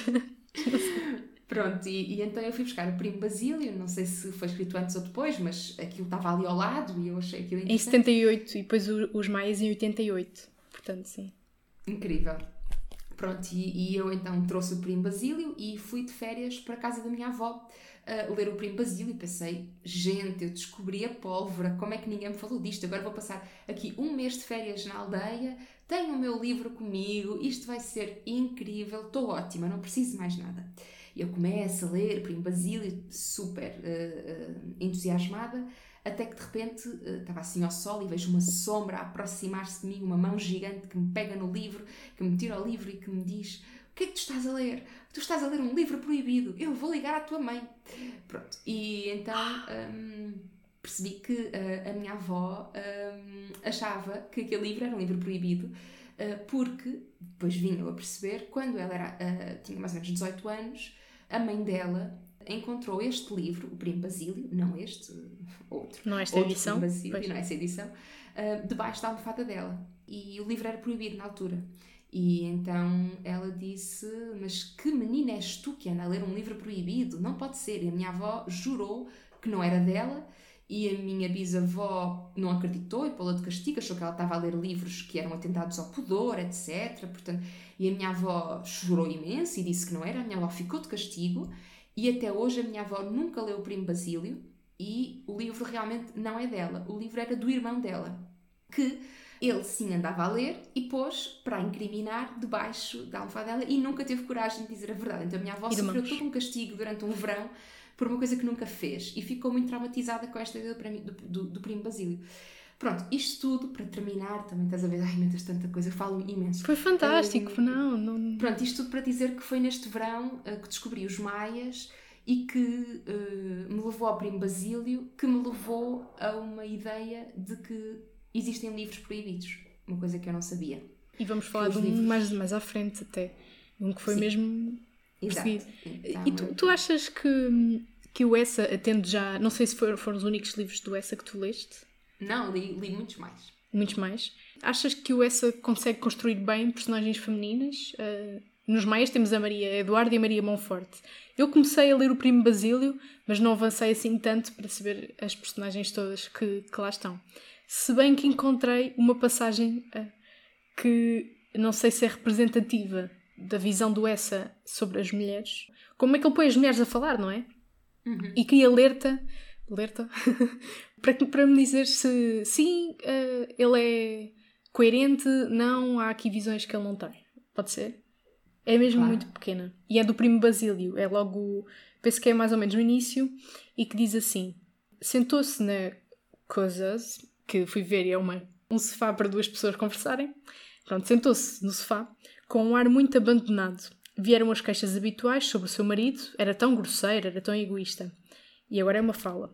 Acreditarás que há, que há tempos para cá, se não estou em casa às quatro, não espera, põe-se à mesa, janta e deixa-me os restos. E depois, desleixado, enxovalhado, sempre a cuspir nas esteiras. O quarto dele. Nós temos dois quartos, como tu sabes. É um chiqueiro. E Luísa disse com severidade: Que horror! A culpa também é tua. Minha! Não me faltava mais nada se não ocupar-me ocupar do quarto do homem. Pronto. Duas personagens uhum. femininas a falarem. Uma a culpa, a culpa do quarto do teu marido estar desleixado é tua e a outra minha. Que pudera. E isto é muito engraçado para a altura, ou não? Ou estou a ler mal? Sim, não, eu acho que é. Eu, eu não consigo perceber bem, não consigo responder essa pergunta honestamente, porque hum, o essa faz parte de um momento da minha vida que eu não, não tenho regressado a ele. Ou seja, hum, na altura que eu descobri tinha 13 anos, depois continuei a avançar bastante na leitura e a última vez que eu li alguma coisa dele, acho que foi a Relíquia, e devia ter. Entretanto, já reli os Maias também, mas a última coisa, assim, a última vez que li, devia ter 19 ou 20 anos. Ou seja, foi há 10. Então, eu há 10 anos que não leio essa, que não volto a ele, que não. E eu já sou uma pessoa diferente, não melhor nem pior, simplesmente outra pessoa, porque as coisas vão, vão, vão nos formando e nós vamos crescendo para outros sítios. E então eu não tenho consciência neste momento de como é que eu hei de responder a isso, porque quando eu li o Essa, não, nunca me tinha colocado essa questão sobre a representação das mulheres no, no, no Essa e como é que ela representava. É justo. Essa é uma questão. É uma, é uma questão que é relativamente recente para mim um, e, portanto, não, não sei responder. Agora, acho que é uh, sobre a, a, forma como se representa as mulheres e como é que elas foram representadas ao longo dos tempos. Eu acho que é muito importante um, que o exercício da escrita seja um exercício de plena liberdade, ou seja, que qualquer pessoa se possa projetar no corpo de outro, na cabeça de outro, independentemente da condição da pessoa que escreve. Como exercício, acho que isso é um exercício de liberdade que deve ser preservado. Uh, portanto, nunca estou contra essa questão. Uh, mas também acho que a questão do lugar de fala é uma questão que deve ser preservada, falada e, e batalhada. Ou seja, não é pelo facto de termos personagens femininas extremamente bem escritas uh, por homens ao longo da história da literatura que, in, que impede que a luta deste século seja para que as mulheres escrevam também as suas personagens femininas. Uh, não negando nenhuma das que está para trás, claro, uh, mas uh, na verdade, um homem a escrever uma personagem de uma mulher, por mais magnífico que seja o exercício, por mais virtuoso que seja e por melhor até que, que o escreva do que a própria mulher, não deixa de ser um homem a escrever sobre uma mulher. E então a minha luta neste momento é como é que conseguimos que as mulheres tenham também esse lugar de escrita, de publicação, de reconhecimento na imprensa, de crítica, uh, que parte do mesmo sítio do que os homens. Aliás, também é muito interessante que normalmente colocas mais peso quando uma mulher escreve naquilo que ela escreve, se é sobre mulheres ou não, e ela é muito mais escrutinada do que os homens. Pronto, e isso é uma coisa que, aliás, o Botequim, esse eh, podcast que falavas há pouco da TSF, é muito sintomático disso. E nós, nós vemos que isso acontece em, em várias áreas. E então eu estou um bocado neste lugar da. Uh, acho que a, a, luta da Virginia Woolf na, no livro A Room of One's Own, um quarto que seja seu. Perfeito, isso é, exato. Não, agora estava a pensar nisso, não é? O escritor ter o seu quarto para. Sim e, e, como é que esta coisa tão pequena de ter o seu quarto lhe dá a liberdade, ou seja, a liberdade económica, acho que era assim mais ou menos que eu tinha Sim. lido no início. Como a liberdade económica te dá uma alavancagem para poder escrever eh, talvez melhor do que outra pessoa que não tem essa liberdade. Não é? Mais ou menos isto. Também interrompi-te de uma claro. forma muito bruta. É, é, não, não, tens toda a razão. Tem a ver com uh, uma coisa não impede a outra. Ou seja, o facto, o Essa pode escrever uh, personagens femininas de forma maravilhosa, exímia. Eu posso me rever completamente, mais do que noutras mulheres a escreverem sobre mulheres. Mas isso não impede que a luta não seja. Então, mas deixa já agora ter mulheres a escrever uh, sobre aquilo que elas quiserem, que não tem de ser necessariamente sobre mulheres. Vamos pôr mulheres a escrever e vamos deixá-las, uh, vamos arranjar forma delas escreverem. Pronto, acho que essa é assim a. a grande, a grande luta. E quem diz mulheres diz outras pessoas, uh, mulheres ou homens, que partem de uma situação muito desigual, nomeadamente na sua classe social, no acesso às, às ferramentas, portanto, tudo isso é, é, é, é uma batalha que eu acho que é uma batalha feminista. Pronto, acho que não sei se respondi. Sim, sim, sim. Estás para lá de metade deste episódio e espero que estejas a gostar. Vim interromper a conversa com a Sara para te perguntar se já subscreves a newsletter do podcast. Chama-se O Ponto da Situação e ainda vais a tempo de receber. Vai a getreview.co, não é com, é co, barra profile, barra Magda Cruz.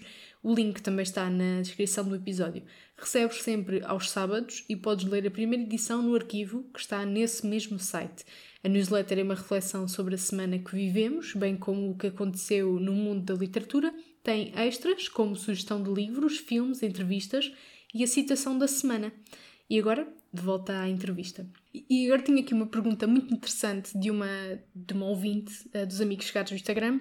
E há pouco não disse, mas quiserem tornar-se amigos chegados é só mandar a minha mensagem e pagar 5 euros. Não, estou a brincar, essa parte não é preciso. Uh, mas a pergunta dela é muito interessante. Se fosses professora do 11 ano, que, que é quando se dá, neste caso mais, o primo Basílio acho que não está no, no programa, se fosses professora do 11 ano, como é que estimularias o interesse para os maias nos teus alunos. E agora, sabendo que és professora, até é mais interessante ainda. Tens alguma ideia? Acho que isso não é uma coisa que eu possa responder assim de forma muito imediata, porque acho que é uma responsabilidade tão grande um, ser professor e. Ou seja, eu, não, eu, não, eu, eu, respeito demasiados professores para achar que eu em 3 segundos consigo descobrir a pólvora que eles ainda não descobriram. Uh, portanto, uh, respeito-os demasiado. Agora, uh, posso dizer que um, eu fui professora do 11 ano de dramaturgia, então é parecido. Um, e, Diz fazer uma cooperação com a professora de português, fazerem um teatro. Sim, não, e, e, e na, na, na, escola onde, onde dei aulas, essa, essa cooperação existe, sem dúvida, entre, entre, todas as disciplinas, e por isso é que os cursos artísticos são tão especiais, uh, eu acho. Mas aquilo que eu fiz na, na, na primeira aula, não, porque foi a apresentação, mas na segunda aula, num, num curso de dramaturgia implica que os alunos leiam uh, teatro, leiam obras dramáticas e possamos discutir eh, Shakespeare, possamos discutir Patrícia Portela, possamos discutir pessoas Adoro que Patrícia teatro. Também eu, e, e, eles leram todos Patrícia Portela ao chicote que eu obriguei. não, estou a brincar, não obriguei nada. E ela tem livros tão fininhos como o nosso dedo mendinho, não é desculpa nenhuma. Sim, ou então podem sempre ler a parte de trás do Jornal de Letras em que ela tem sempre um conto um, também é uma boa, uma boa opção. Mas enfim, eles tinham de ler livros e eu, eu queria que eles lessem livros. E aquilo que fiz foi, um, na segunda aula, saquei de um megafone das minhas manifestações e um, pedi para eles vestirem o casaco e trazerem com eles a carteira e sairmos da escola rapidamente e para me seguirem. Então nós saímos da escola e fomos a pé até à Biblioteca uh, Municipal do Porto, perto do Jardim de São Lázaro, sendo que eles não sabiam para onde é que estavam a ir, e entraram na biblioteca e eu obriguei cada um deles a fazer uh, um cartão da biblioteca. E eles fizeram o cartão e ficámos ali muito tempo a fazer os cartões. E depois, já sobravam poucos minutos, eu disse: têm 15 minutos para entrar na biblioteca livremente. Vocês, se nunca entraram aqui, descubram. E preciso que requisitem um livro de teatro à vossa escolha. E encontramos daqui a 15 minutos, vai. E eles requisitaram um livro, muitos deles escolheram um livro pela capa, ou pelo livro, ou pelo autor, ou porque não havia mais nenhum, ou porque estavam já muito ansiosos e pegaram no primeiro que lhes apareceu, não interessa. Cada um escolheu o seu. Requisitaram todos esse livro, cada um o seu, e no, na semana seguinte tinham de ter o livro lido. Também é um livro, eh, uma peça de teatro é sempre uma coisa à partida curta. E a partir daí começámos a trabalhar, um, cada um apresentou esse livro aos outros e de repente, num espaço de três semanas, 30 alunos uh, conheciam 30 peças diferentes porque, se, porque apresentaram, uh, mesmo sem ter lido, e acabaram por, ah, isso é muito interessante, eu gostava muito de saber isso, emprestas-me essa peça. E trocavam entre si, e de repente eu não tive de fazer muito mais para que os alunos soubessem onde é que a biblioteca, terem um cartão da biblioteca, saberem como requisitar livros e acabar por partilhar entre si essa uh, essa lógica de ler e de, de, de, troca, etc. Pronto, não é a fórmula ideal, uh, mas. Mas se é para obrigar alguém a fazer alguma coisa, que seja para fazer o cartão da biblioteca. Sim, exato. E, mas, mas foi muito transformador para aqueles alunos. Eu tenho alunos que nunca mais entraram na biblioteca, alguns nunca mais devolveram um livro, isso também foi todo um problema porque nós tivemos de resolver depois. Uh, portanto, mas uh, a grande maioria um, ficou com uma experiência um, transformadora e uma relação com a biblioteca e com os livros muito importante, porque não partiu de um ponto de vista de obrigar a ler um livro que eu quero que a pessoa leia, mas a partir daquilo que a pessoa escolheu e que se responsabilizou, começar a partir daí a falar sobre isso. Então, eu não sei, teria de pensar um pouco o que é que eu faria na questão dos maias e do essa. Uh, acho que podia confiar à partida no meu gosto uh, assolapado pelos maias para convencer as pessoas a pegar no próprio livro, mas sem dúvida teria de traçar uma estratégia um, deste género, um, sendo que também acho que está tudo bem se a pessoa não quiser ler e não for momento para ela de ler. Acho que obrigar alguém a ler um livro é uma coisa muito tramada, uh, que nem sempre. Isso é importante, mas uh, partindo acho, da realidade acho... que é o Sim. que o livro está nos exames, é, é toda uma discussão que podíamos e deveríamos ter, não é? Do, do, do ensino obrigatório, ter livros obrigatórios. Há pessoas que dão esses livros obrigatórios e ainda dão outros à escolha dos alunos, e isso é interessante.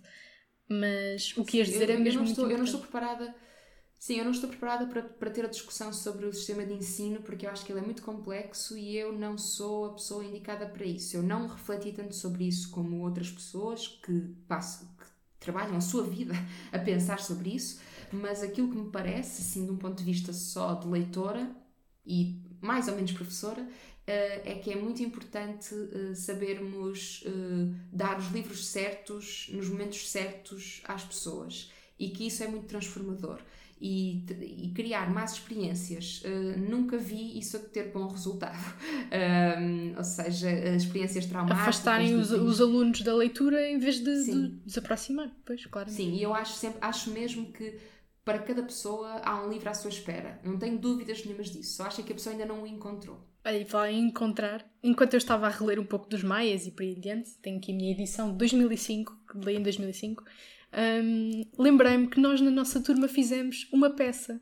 E a peça tem 56 páginas de diálogo e começa com o Afonso todo rabugento, o avô, que acho que era o avô, que a minha uhum. família está toda destruída. Foi muito giro e até criei uma conversa com, com antigas amigas. Uh, Lembram-se disto? Ele, sim, sim, uh, não sei quê, era o Damaso e não sei quê, e Chica Valeira, e a expressão Chica Valeira. Foi muito bom.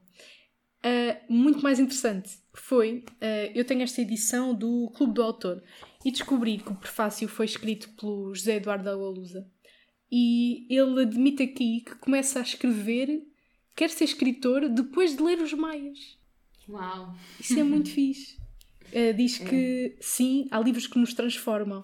Os Maias arrastou-me para a escrita. Tornei-me escritor por contágio, deslumbrado com a possibilidade de produzir eh, luz e emoções através da combinação de determinadas ideias e palavras.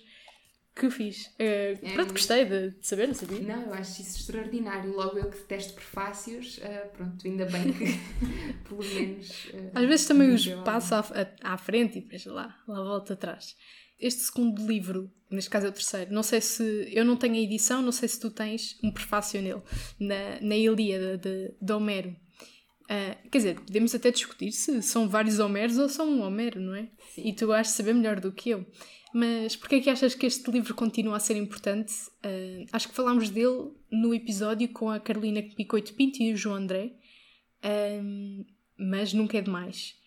Uh, então porquê que, porquê que continua a ser atual? Porquê é que nós devemos ler este livro que tu releste há pouco tempo também? Sim, eu li este verão, se calhar também foi por isso que o escolhi, reli a Ilíada e a, e a Odisseia, foi assim um projeto de verão que tive. Um, não sei se, se o devíamos ler ou não, isso já é. Um, pronto, deixo a que cada pessoa decida se, se o deve ler ou não. Uh, a Ilíada, portanto, é um, é um, livro que eu acho que é assim importante, uh, porque um, primeiro marca um dos primeiros textos escritos que nós temos acesso e na, no mundo ocidental, que parte de uma grande tradição oral e uh, é um dos livros mais referidos uh, na, na, literatura universal.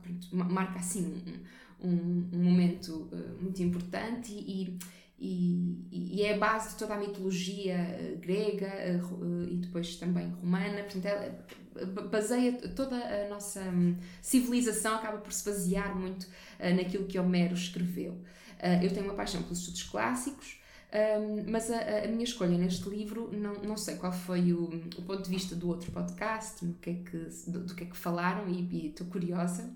Agora acho mas que até foi a Odisseia e não a Ilíada, portanto estás okay. ilibada de qualquer ligação.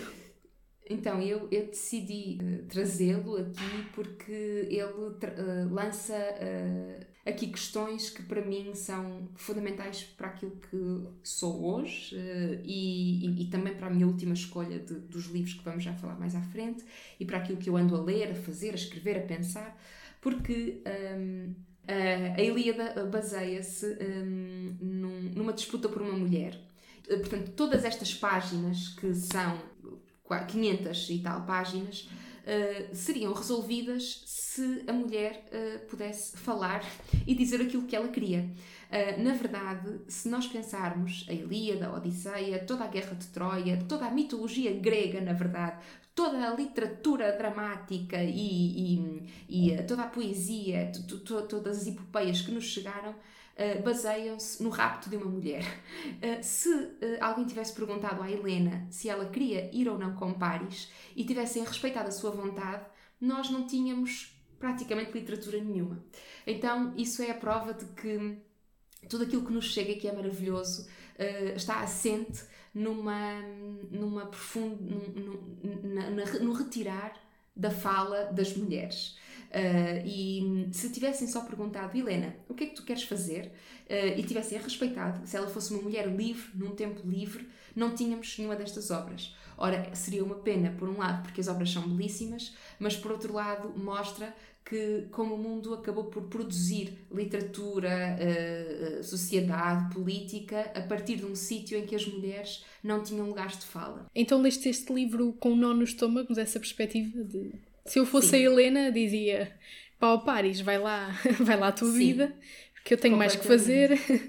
Sim, a, a, verdade é que eu li a Ilíada e a Odisseia uh, sublinhando a quantidade de falas das mulheres, a quantidade de vezes que lhes perguntam o que é que elas querem ou não. Ainda não acabei esse estudo, só fiz essa primeira leitura, mas é sem dúvida uma coisa a que eu quero voltar um, ehm, mais à frente na minha vida, talvez num projeto artístico mais à frente, mas um, li com esta atenção de quantas decisões é que as pessoas tomam sem perguntar às mulheres o que é que elas querem.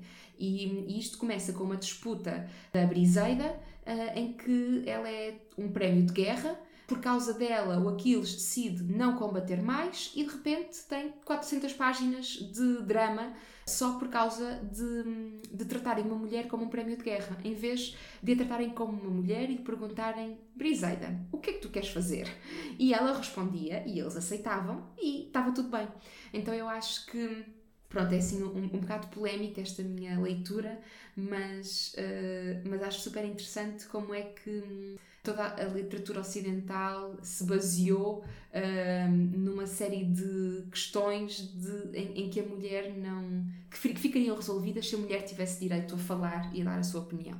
E é interessante porque meia hora antes de começarmos a falar, uh, o, o, carteiro tocou aqui à porta e deixou-me aqui um livro, que neste caso até é de uma autora, da Irene Vallejo, que se chama O Infinito num Junco, e é um livro sobre a invenção do livro na antiguidade e o nascer da sede da leitura. E o, o marcador vinha exatamente numa página em que só falam de Homero. Eu não sou de misticismos, mas achei engraçado. Pronto, e ele é começa é por dizer que a, a, primeira palavra da literatura ocidental é cólera, que em grego uh, se diz menin, e que é assim que começa o, o exâmetro inicial da Ilíada, pronto, fazendo-nos mergulhar de repente no barulho e na fúria.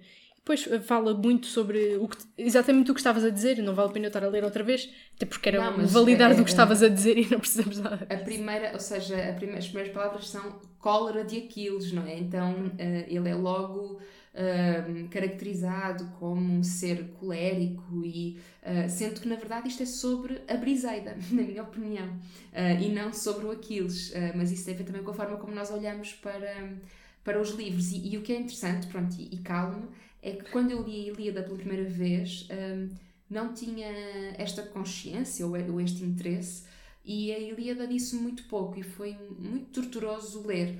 Uh, aquilo era só um monte de homens a matar-se uns aos outros e sangue, e pronto, e mais sangue, e depois mais batalhas, e mais isto e aquilo, e, uh, e as sandálias, e as armaduras, e eu não estava nada interessada naquilo, e, mas li-o assim um bocado tirado a ferros. E, e agora, quando regresso, uh, descubro-me no livro porque consigo lê-lo através dele, com.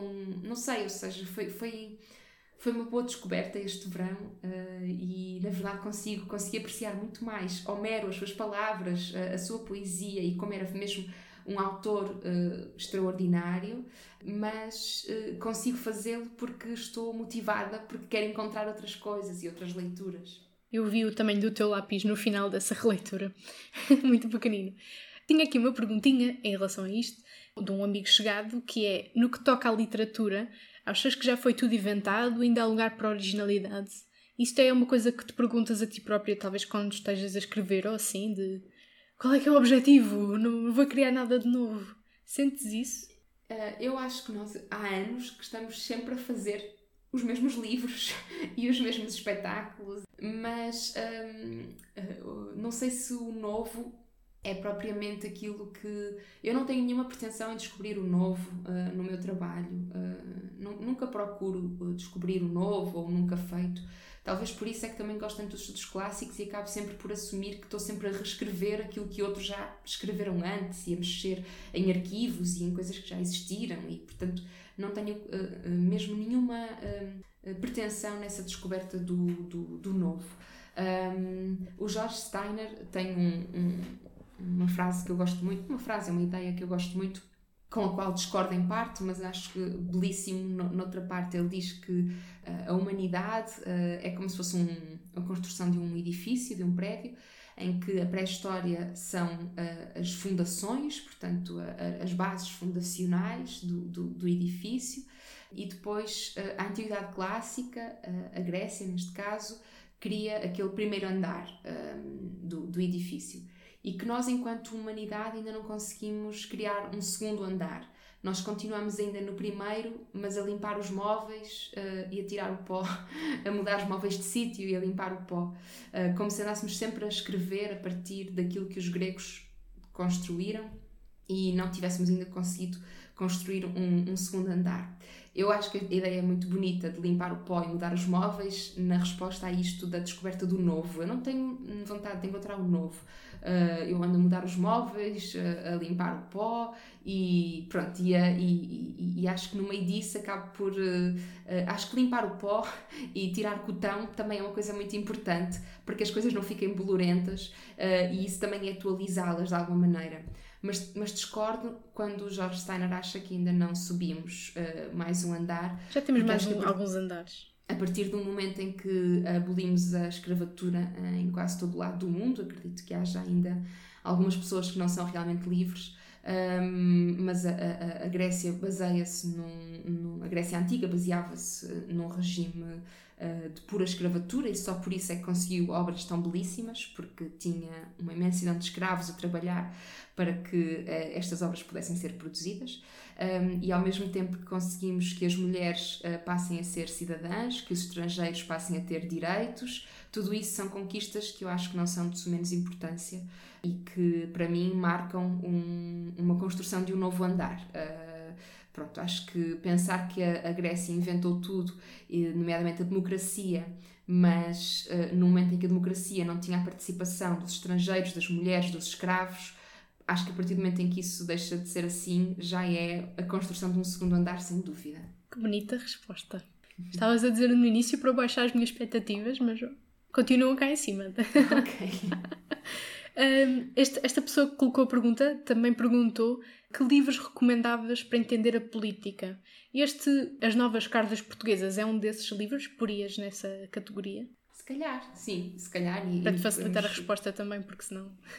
sim, que há, há, há, muitos uh, para entender a política. Eu não, não, uh, o meu entendimento da política não foi aprendido tanto nos livros, no sentido de ou seja, os livros politizaram-me, mas não foram os livros com os quais eu compreendi o sistema político. Eles só me politizaram porque me demonstraram desigualdades, porque me chamaram a atenção para outras coisas que eu não estava a ver, e isso tem a ver com o processo de politização. Depois sei que há muitos livros específicos de política que certamente serão bons exemplos, mas que não fazem parte ainda da minha biblioteca, nem, nem da, daquilo que eu fui descobrindo. As Novas Cartas, sim, é um livro que me politizou e que, e que faz parte da minha vida, sem dúvida. Estamos a falar das Novas Cartas Portuguesas, um livro escrito em 1971 pela Maria Teresa Horta, Maria Isabel Barrena e Maria Velho da Costa, um, e que foi um, acho que é um livro que ainda hoje é muito pouco conhecido, falado, discutido uh, em relação àquilo que deveria ser.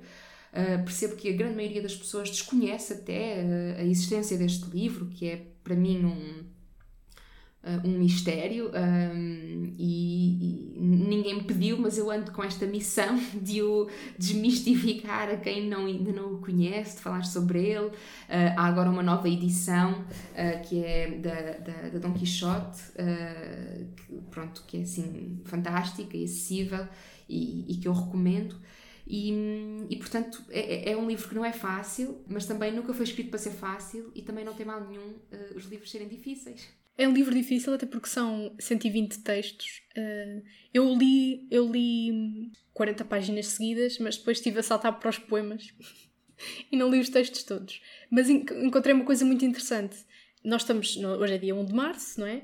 E o primeiro texto, a primeira, uh, chama-se Primeira Carta 1, foi escrita há exatamente 50 anos, do dia de hoje. Lá está, não sou de misticismo, mas é engraçado. E eu, eu acho que tenho essa edição da Dom Quixote e lá tem uh, o prefácio da Ana Luísa Amaral e ela descreve, descreve o livro. Uh, pronto, ela faz um, faz um prefácio muito grande, mas está aqui três linhas que, que eu te queria perguntar se era assim que também descreverias o livro. Também para te facilitar esta tarefa de repartir o livro, não é? Como é que disseste? Descodificar. Não, não foi descodificar, mas foi Sim, desmistificar. Desmistificar. E ela escreveu então assim: O livro que escrevem abre caminho para questões da ordem do universal que ultrapassam uma ideia cristalizada de mulher, mantendo-se extra extraordinárias na sua atualidade. Isto há 50 anos e agora há muita coisa que não mudou.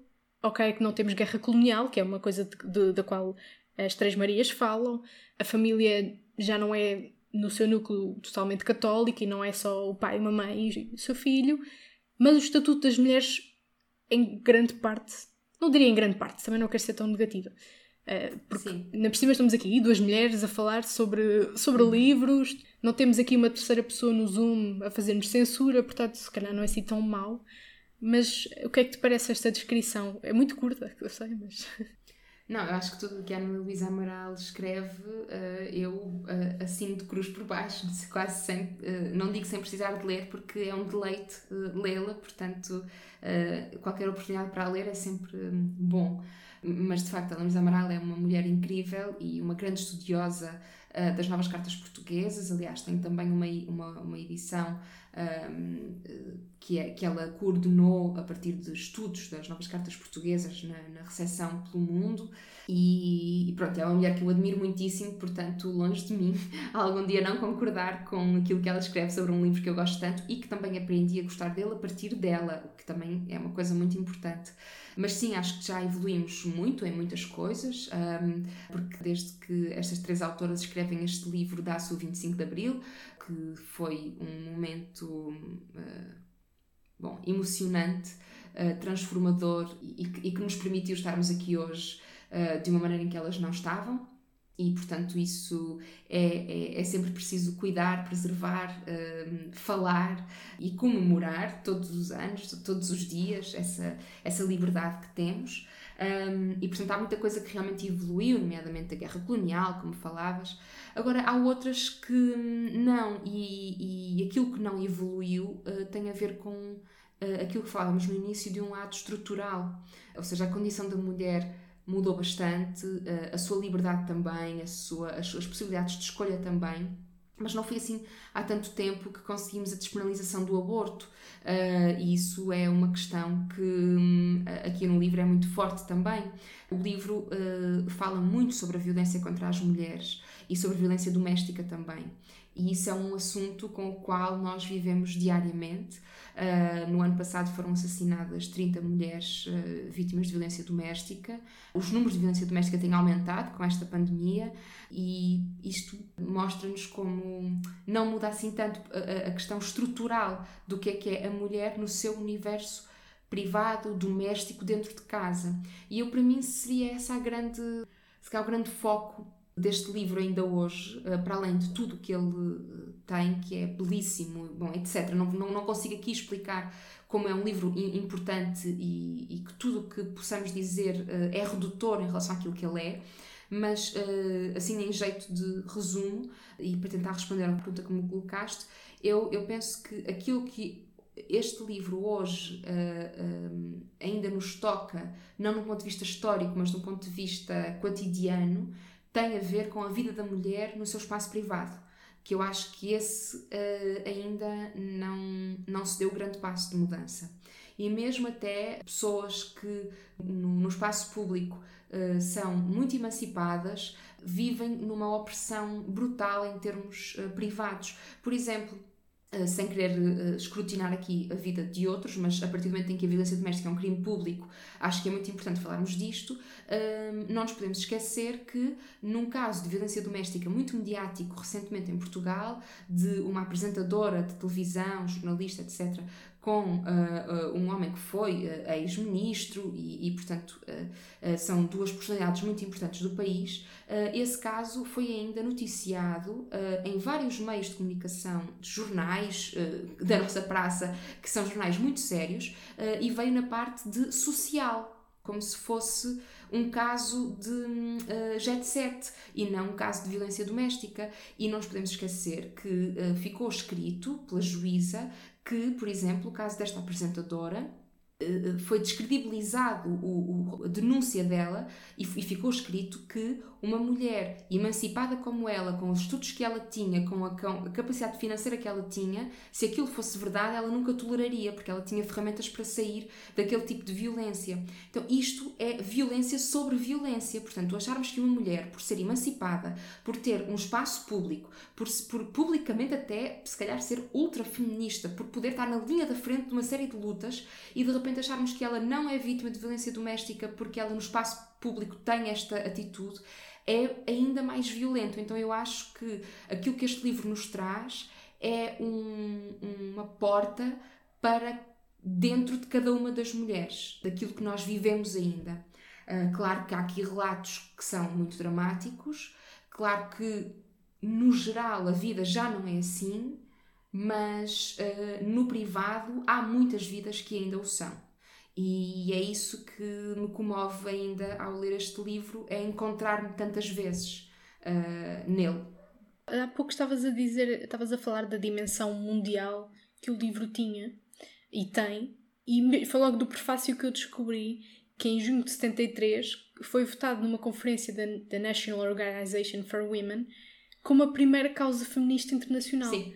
Eu não fazia Sim, ideia da livro... importância deste livro. Não, o livro, o livro é realmente. Uh, eu não sei mais como fazer, porque uh, o livro tem uma dimensão mundial enorme e, e, ele em Portugal não tem essa dimensão porque nós ainda vivemos num, numa lembrança num, e numa nostalgia pelo tempo da outra senhora que não nos permite falar das coisas como elas têm de ser faladas e o facto deste livro ter sido proibido, o facto delas terem sido presas, o facto de, do livro nem sequer ter sido julgado como um, um livro político, mas sim uh, como um atentado ao pudor, ou seja, tornando, uh, diminuindo-as até como escritoras, portanto elas nem sequer foram. Tem aqui a expressão, tem aqui a expressão conteúdo insanavelmente pornográfico e atentatório da moral pública. Pronto, Foi assim que a censura elas, disse. Exato, e elas, quando são julgadas, nem sequer são julgadas no mesmo tribunal onde são julgados os seus camaradas e colegas, uh, como Ari dos Santos, ou, ou, uh, ou homens uh, escritores que estavam também sob o escrutínio da, da PID e da censura. Elas são julgadas no tribunal onde se julgam as prostitutas. obviamente que nos dias de hoje Uh, nem sequer ser prostituta uh, é uma coisa indigna, é um trabalho, se, se for uh, feito com, com toda a liberdade e, e, de liberdade de escolha, é um trabalho, mas naquele tempo isso só as diminui enquanto escritoras. Um, e, e portanto, nem, nem, isso elas tiveram direito. O facto, mas o facto de ficarem também não, de cada texto não, não dizer foi escrito pela Maria Teresa Horta, foi escrito. Não é? também as protegeu de certa forma e até hoje não sabemos. Uh, Sim, até hoje não sabemos e acho que vamos, uh, há muito poucas probabilidades de ficarmos a saber o que é que foi escrito por quem, o que também acho que não interessa nada e esse sentido coletivo também é muito interessante. Mas só para responder, este livro uh, fez com que a Simone de Beauvoir, um, a Christiane Rochefort e a Marie Thuras um, uh, que fizessem em Paris uh, um, uh, falta-me o termo, não é um desfile, mas fizeram uma, uma vigília até à Embaixada Portuguesa com centenas de pessoas, escritores, etc., com velas na mão, a exigir a libertação das Três Marias. A imprensa norte-americana veio a Portugal fazer a cobertura deste, deste julgamento.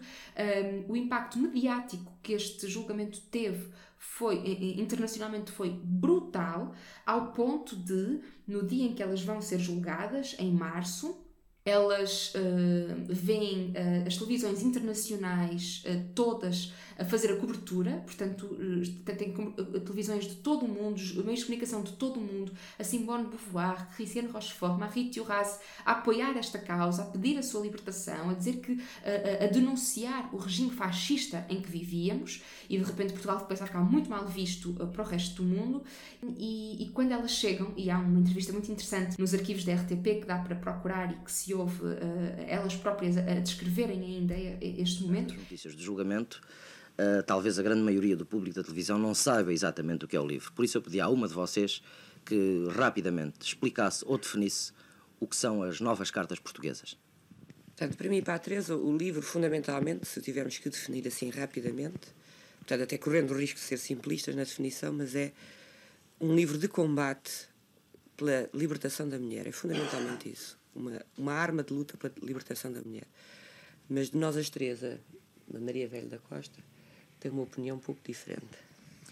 Pois eu penso que para mim o livro é fundamentalmente uma obra de conjunto. Portanto, uma obra em que nós três decidimos mais ou menos experimentalmente e ao princípio até sem saber muito bem porquê nem como é que o estávamos a fazer, ir até ao fim numa experiência coletiva em que riscos e satisfações eram partilhados e foram mesmo partilhados até ao fim. Não tem a conotação necessariamente integrada logo desde o começo no movimento feminista que lhe é dado agora. Elas chegam uh, ao, ao, tribunal, vêm aquela multidão toda, aquela, aquela gente toda e perguntam à polícia, mas porquê que está aqui esta gente toda? E o polícia, que não sabia quem elas eram, respondeu, então não sabes, é porque as Três Marias vão presas. E elas eram umas para as outras e disseram: Pronto, nem vale a pena irmos a julgamento, já sabemos que vamos ser condenadas.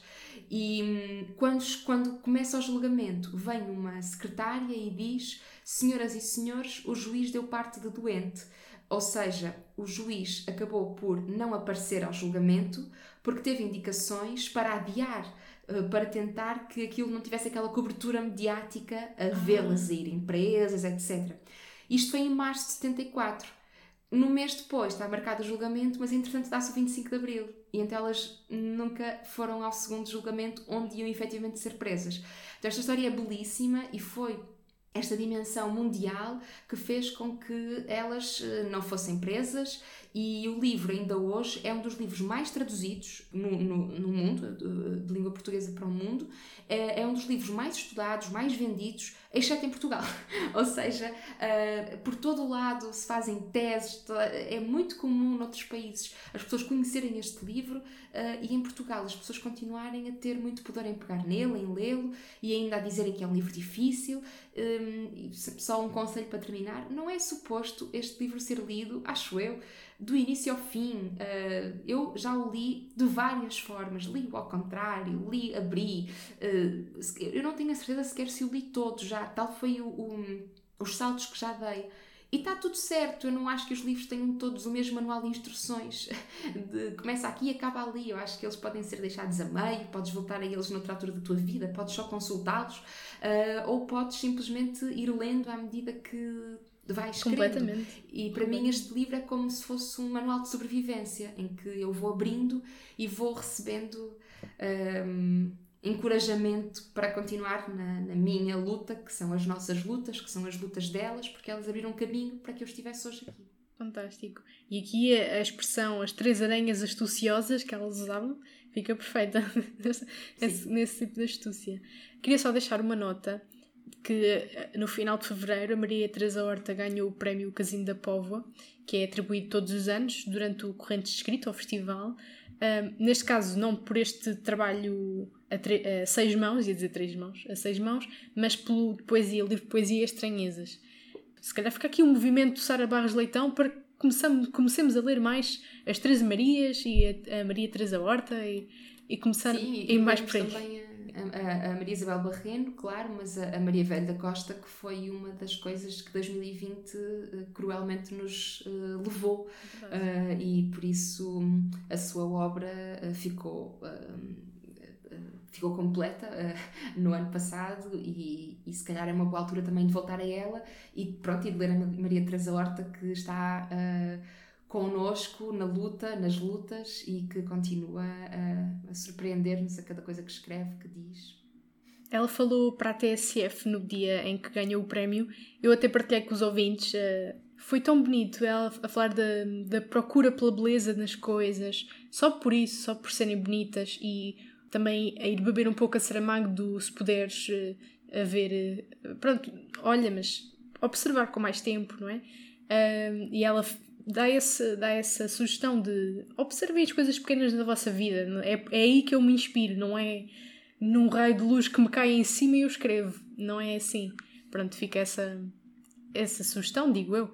Não sei se quer dizer mais alguma coisa, de, de onde é que parte este livro, se calhar também posso fazer eu esse, esse trabalho se quiseres. Uh, não é assim tão interessante, de, uh, tão importante saber que, que parte de outro livro, não é? não sabia.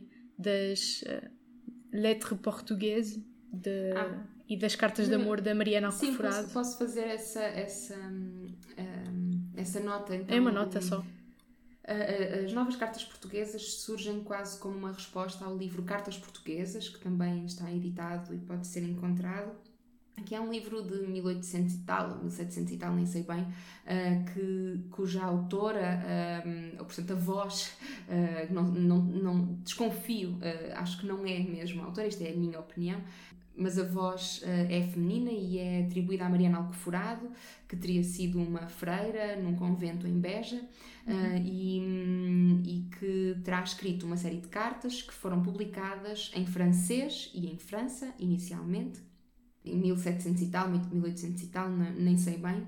Há 300 anos. Pronto, e, e, e, aquilo que as cartas fazem são cartas de uma mulher muito desesperada porque há um jovem cavaleiro que está de passagem pelo convento de Beja com o qual ela tem uma relação e ele promete que vai voltar, mas entretanto nunca volta e ela envia uma série de cartas e ela está assim sempre muito desesperada com aquilo e pronto, e eu, eu não, não tenho nenhum amor com as cartas portuguesas, eu eh, aliás eh, tenho até algum ódio por esse livro, não, não é um livro que eu me identifique minimamente e tenho muitas dúvidas de que ele tenha sido escrito por uma mulher, se calhar até foi.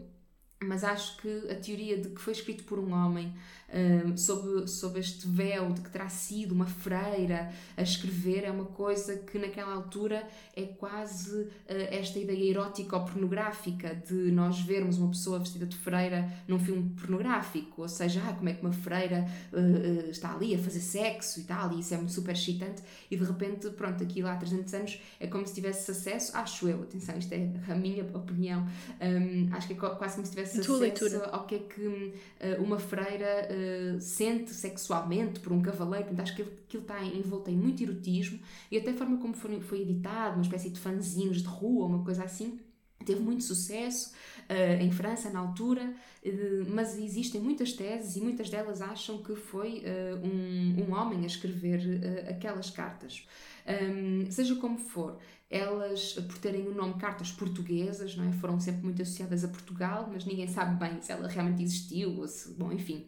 Uh, é uma coisa com a qual eu não tiro muito tempo da minha vida a, a, a, procurar, mas certamente há estudos sobre isso. O que acontece é que elas criam uma imagem do que é que é a mulher e do que é que é a mulher apaixonada, e do que é que é a mulher devota, e do que é que é a mulher freira e enclausurada, e uma mulher que está enclausurada e que quer sair, mas que tem que esperar que o homem a venha buscar, que não tem ferramentas para sozinha sair. Portanto, no fundo, ah, há um misticismo à volta desta Mariana Alcoforado que uh, foi resgatado por, por, por estas três Marias, pela, pela Maria Teresa Horta, Maria Isabel Barreira e Maria Velha da Costa, em 71, para escreverem este livro. Elas contam, e eu aconselho mesmo a irem aos arquivos da RTP, procurem o nome delas e encontram muitas entrevistas delas em que elas contam o processo de escrita deste livro em que basicamente elas estavam já a ser vítimas de censura e de, e de, e de um grande controle nos livros que iam escrevendo e reuniam-se num restaurante, o 13, no bairro Alto, para almoçar e conversar e, e basicamente a história mais ou menos é uh, uma delas disse uh, já viram se uma Maria causa tanto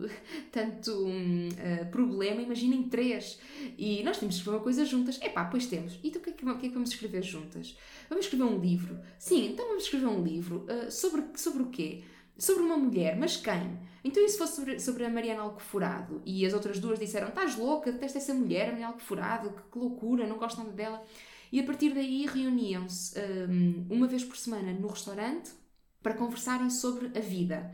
Em que não falavam sobre o livro, só falavam sobre elas próprias e sobre a vida delas, porque também estavam num sítio público. E uma vez por semana, à noite, na casa de uma delas, em que cada uma levava textos que escrevia e trocavam umas com as outras. E é assim que nascem as novas cartas portuguesas. É um conjunto de cartas que, na verdade, são poemas, são cartas, são textos, são bocados de diário, escritas a seis mãos que partem deste processo de escrita durante nove meses, o tempo de um filho, em que elas estão no restaurante uma vez por semana a falar sobre elas próprias, sobre a sua vida, em que nem sequer falam do livro, mas vão medindo como é que elas estão, como é, como é, que, como é que estão a vida delas, pessoal. E, e à noite encontram-se na casa de uma delas e trocam textos. Os textos têm data e a organização do livro uh, é apenas esta, uh, cronológica. Ou seja, elas foram colocando, às vezes foram tirando, porque podiam não ser interessantes, mas eh, basicamente a primeira carta do livro foi a primeira carta que, que foi escrita e, e é a única que sabemos quem é a autora, que se não estou em erro é a Maria Teresa Horta. Um, e a partir daí um, uh, eh, não assinaram mais e foram compilando e é assim que surge o livro. Então eh, a Mariana Alcoforada, esta figura mítica, um, surge recorrentemente aqui, mas muitas vezes não. E pronto, e é assim, eh, o livro é, é, é sem dúvida um objeto literário muito interessante e muito difícil de catalogar. Não se sabe se é poesia, se é, são epístolas, se, não se sabe o que é. É muito, muito interessante. E essa diversidade também faz parte da, da, do encanto do, do próprio livro. E acho que até tu foste, eh, quer dizer, já se nota que foste encantada pelo livro, mas já decidiste fazer outro trabalho a partir deste livro, não é? O tal monólogo que parte dos arquivos da Fundação do primeiro sindicato do serviço, serviço doméstico em Portugal.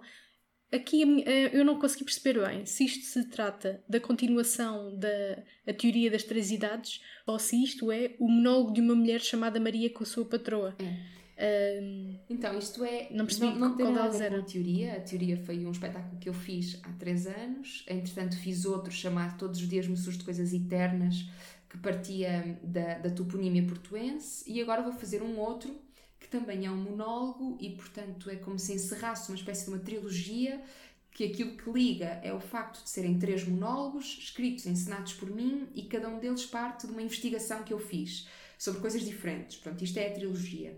E este uh, tem como título Monólogo de uma mulher chamada Maria com a sua patroa e é, uh, é um título de uma das cartas, das novas cartas portuguesas, uh, um dos textos que eu mais gosto e que me, mais me comove.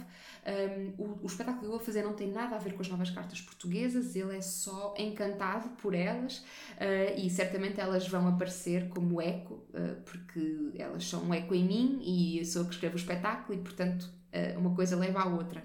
Mas eu roubei este título para o meu espetáculo próximo que tem como ponto de partida uma outra investigação que eu vou fazer, nova, do zero, que é a partir da fundação do sindicato, do primeiro sindicato do serviço doméstico em Portugal, mas que é um pouco para além disso, eh, é também a partir de toda a ideia do trabalho doméstico e trabalho reprodutivo uh, associado à mulher ehm, e dessa desigualdade. No fundo, é sobre o universo privado uh, que eu quero trabalhar. E este livro é, encanta-me muito também por isso, porque parte muito deste universo privado. Então, eu quero falar sobre a mulher no espaço privado uh, e sobre todas as questões que isso, que isso levanta e sobre todo o trabalho invisibilizado que ela, que ela tem. Aqui para terminar este tema, quando as Três Marias acabaram o livro, na, na penúltima carta escreveram. Eu estou a dizer escreveram porque não sabemos, não é? Quem é que escreveu. Em boa verdade vos digo que continuamos sós, mas menos desamparadas. É assim que te, vais, que te queres sentir quando acabares de, de escrever a tua peça? Não, espero não me sentir uh, só, porque uh, as Três Marias, quando escrevem isto, não tinham antes delas um livro chamado Novas Cartas Portuguesas, nem outras Três Marias que foram abrindo caminho, e eu já tenho. Ou seja, eu sei que o sítio de onde eu parto para a minha escrita é um sítio muito diferente daquele de onde elas partem para a escrita delas. Por isso, quando elas dizem que se sentem sós, mas menos desamparadas, acho que tem um pouco a ver com isto. Uh, longe de mim algum dia comparar-me uh, na minha escrita uh, com elas ou num momento em que um, elas escrevem em ditadura, nunca nos podemos esquecer disto. E, e, eu escrevo 45 anos depois de acabar a ditadura, nem sequer nasci em ditadura. Escrevo num sítio muito diferente e por isso acho que não estou tão só como elas, porque depois delas já muitas outras mulheres uh, escreveram. Acho que tenho muitas mulheres ao meu lado com, que me vão amparando também. Uh, portanto, acho que não me sinto tão só uh, como, como elas. Que bom. Aqui pergunta da Algibeira me veio à cabeça. Com quem é que gostavas de trabalhar antes de, antes de morrer? Antes de bateres da bota, não é? Tens ideia? já que estávamos a falar do teu trabalho. Um, Sim, acho que hum, é difícil responder essa pergunta porque, uh, porque ela tem muitas dimensões, não é? E uh, eu tenho muitas pessoas que, com quem quero trabalhar, uh, muitas delas estão mesmo ao meu lado, sem um grande endeusamento, são só pessoas que eu admiro no meu dia a dia e que provoco esses encontros. Aliás, estas heroides são também eh, provocações um, que eu fiz para poder ter relações com estas convidadas e convidados que são pessoas que eu admiro e que de outra forma nunca se cruzariam no meu caminho e que eu provoco que isso aconteça porque eu quero aprender com essas pessoas. Então há muitas pessoas assim, há muitas atrizes e muitos atores com quem eu quero trabalhar, que eu gostava de ensinar uh, e que estão mesmo aqui ao meu lado, alguns um pouco mais longe, mas e, e são mesmo muitos e muitas. Agora, eh, tentando responder, se calhar, com o misticismo que a pergunta tem, não é? Porque há sempre assim um lado de se pudesse se escolher. Há várias, há várias mulheres com quem eu gostava de trabalhar. Talvez uma, uh, tenho a certeza que se calhar iria ficar desiludida porque o Platão diz se queres uh, manter o teu ídolo não o conheças pessoalmente e uhum. pronto, e é verdade, eu acredito que se calhar me poderia desiludir em alguns aspectos, mas tenho a certeza que iria ser muito enriquecedor e era com Ariane Musquin, que é a diretora do Teatro do Soleil, eh, uma mulher extraordinária que conseguiu criar uma companhia que tem 50 anos, uma companhia super revolucionária que tem um, um, um contexto de uh, uh, exílio a, a, artistas de todo o mundo que não podem trabalhar nos seus próprios países uh, por causa de guerras, por causa de perseguições políticas, por causa do trabalho que eles fazem politicamente, e então eu identifico-me muito com ela, identifico-me muito com, com a forma como ela trabalha, também uma forma muito em cooperativa, em que todos recebem o mesmo e todos trabalham e todos dão a força do seu trabalho para a mesma coisa. E por isso. É um coletivo uh, teatral. Não? É? Sim, é um sonho que gostaria eh, um dia de trabalhar, mas que não, não, não vai mesmo acontecer, por isso fica neste sítio de uh, sonho. Acho que é um bom sonho, é um bom sonho. Uh, Sara, muito obrigada. Tirei-te muito mais tempo do que, do que disse que ia tirar. Obrigada. mas, mas há aqui coisas que, que ficam, ficam para sempre e que, e que valem a pena serem ditas e serem ouvidas. Uh, muita coisa que, que ficou por te perguntar mas uh, foi uma, uma boa autocensura, não é, não é coisas que, que fiquem uh, por perguntar só porque sim. Pronto, muito obrigada. Uh, e eu espero mesmo que este movimento de pegarmos nestes livros que escolheste aconteça mesmo, que nós consigamos pelo menos contagiar estas poucas pessoas que ouvem o podcast e que, e que de certeza que vão, que vão pôr o teu episódio lá para cima dos mais ouvidos. Uh, ainda por cima, com tanta coisa que tens para fazer, tiraste este tempinho. A sério, Eu muito obrigada. E lá está, as minhas expectativas não baixaram, ficaram uh, num patamar muito, muito bom. Muito bom, obrigada, fico muito contente. Obrigada pelo convite e parabéns por todo o trabalho desenvolvido. Obrigada por ouvir até ao fim. O certo que ouviste foi retirado dos arquivos da RTP e faz parte da tal entrevista às Três Marias de que Sara nos falou. E o link para a entrevista também está na descrição do episódio. O ponto final parágrafo está no Instagram, Twitter e Facebook, bem como Goodreads, uma nova novidade. Se ainda não recebeste a newsletter do podcast O Ponto da Situação, ainda vais a tempo. Vai a getreview.co barra profile barra Magda Cruz. A segunda edição segue no sábado e podes ler a primeira no arquivo. O link também está na descrição. Este episódio foi produzido, conduzido e editado por mim, Magda Cruz. A ilustração que vês nas redes sociais é da Ana Lopes, da ESCS FM. O genérico é de Nuno Viegas. Até um próximo episódio.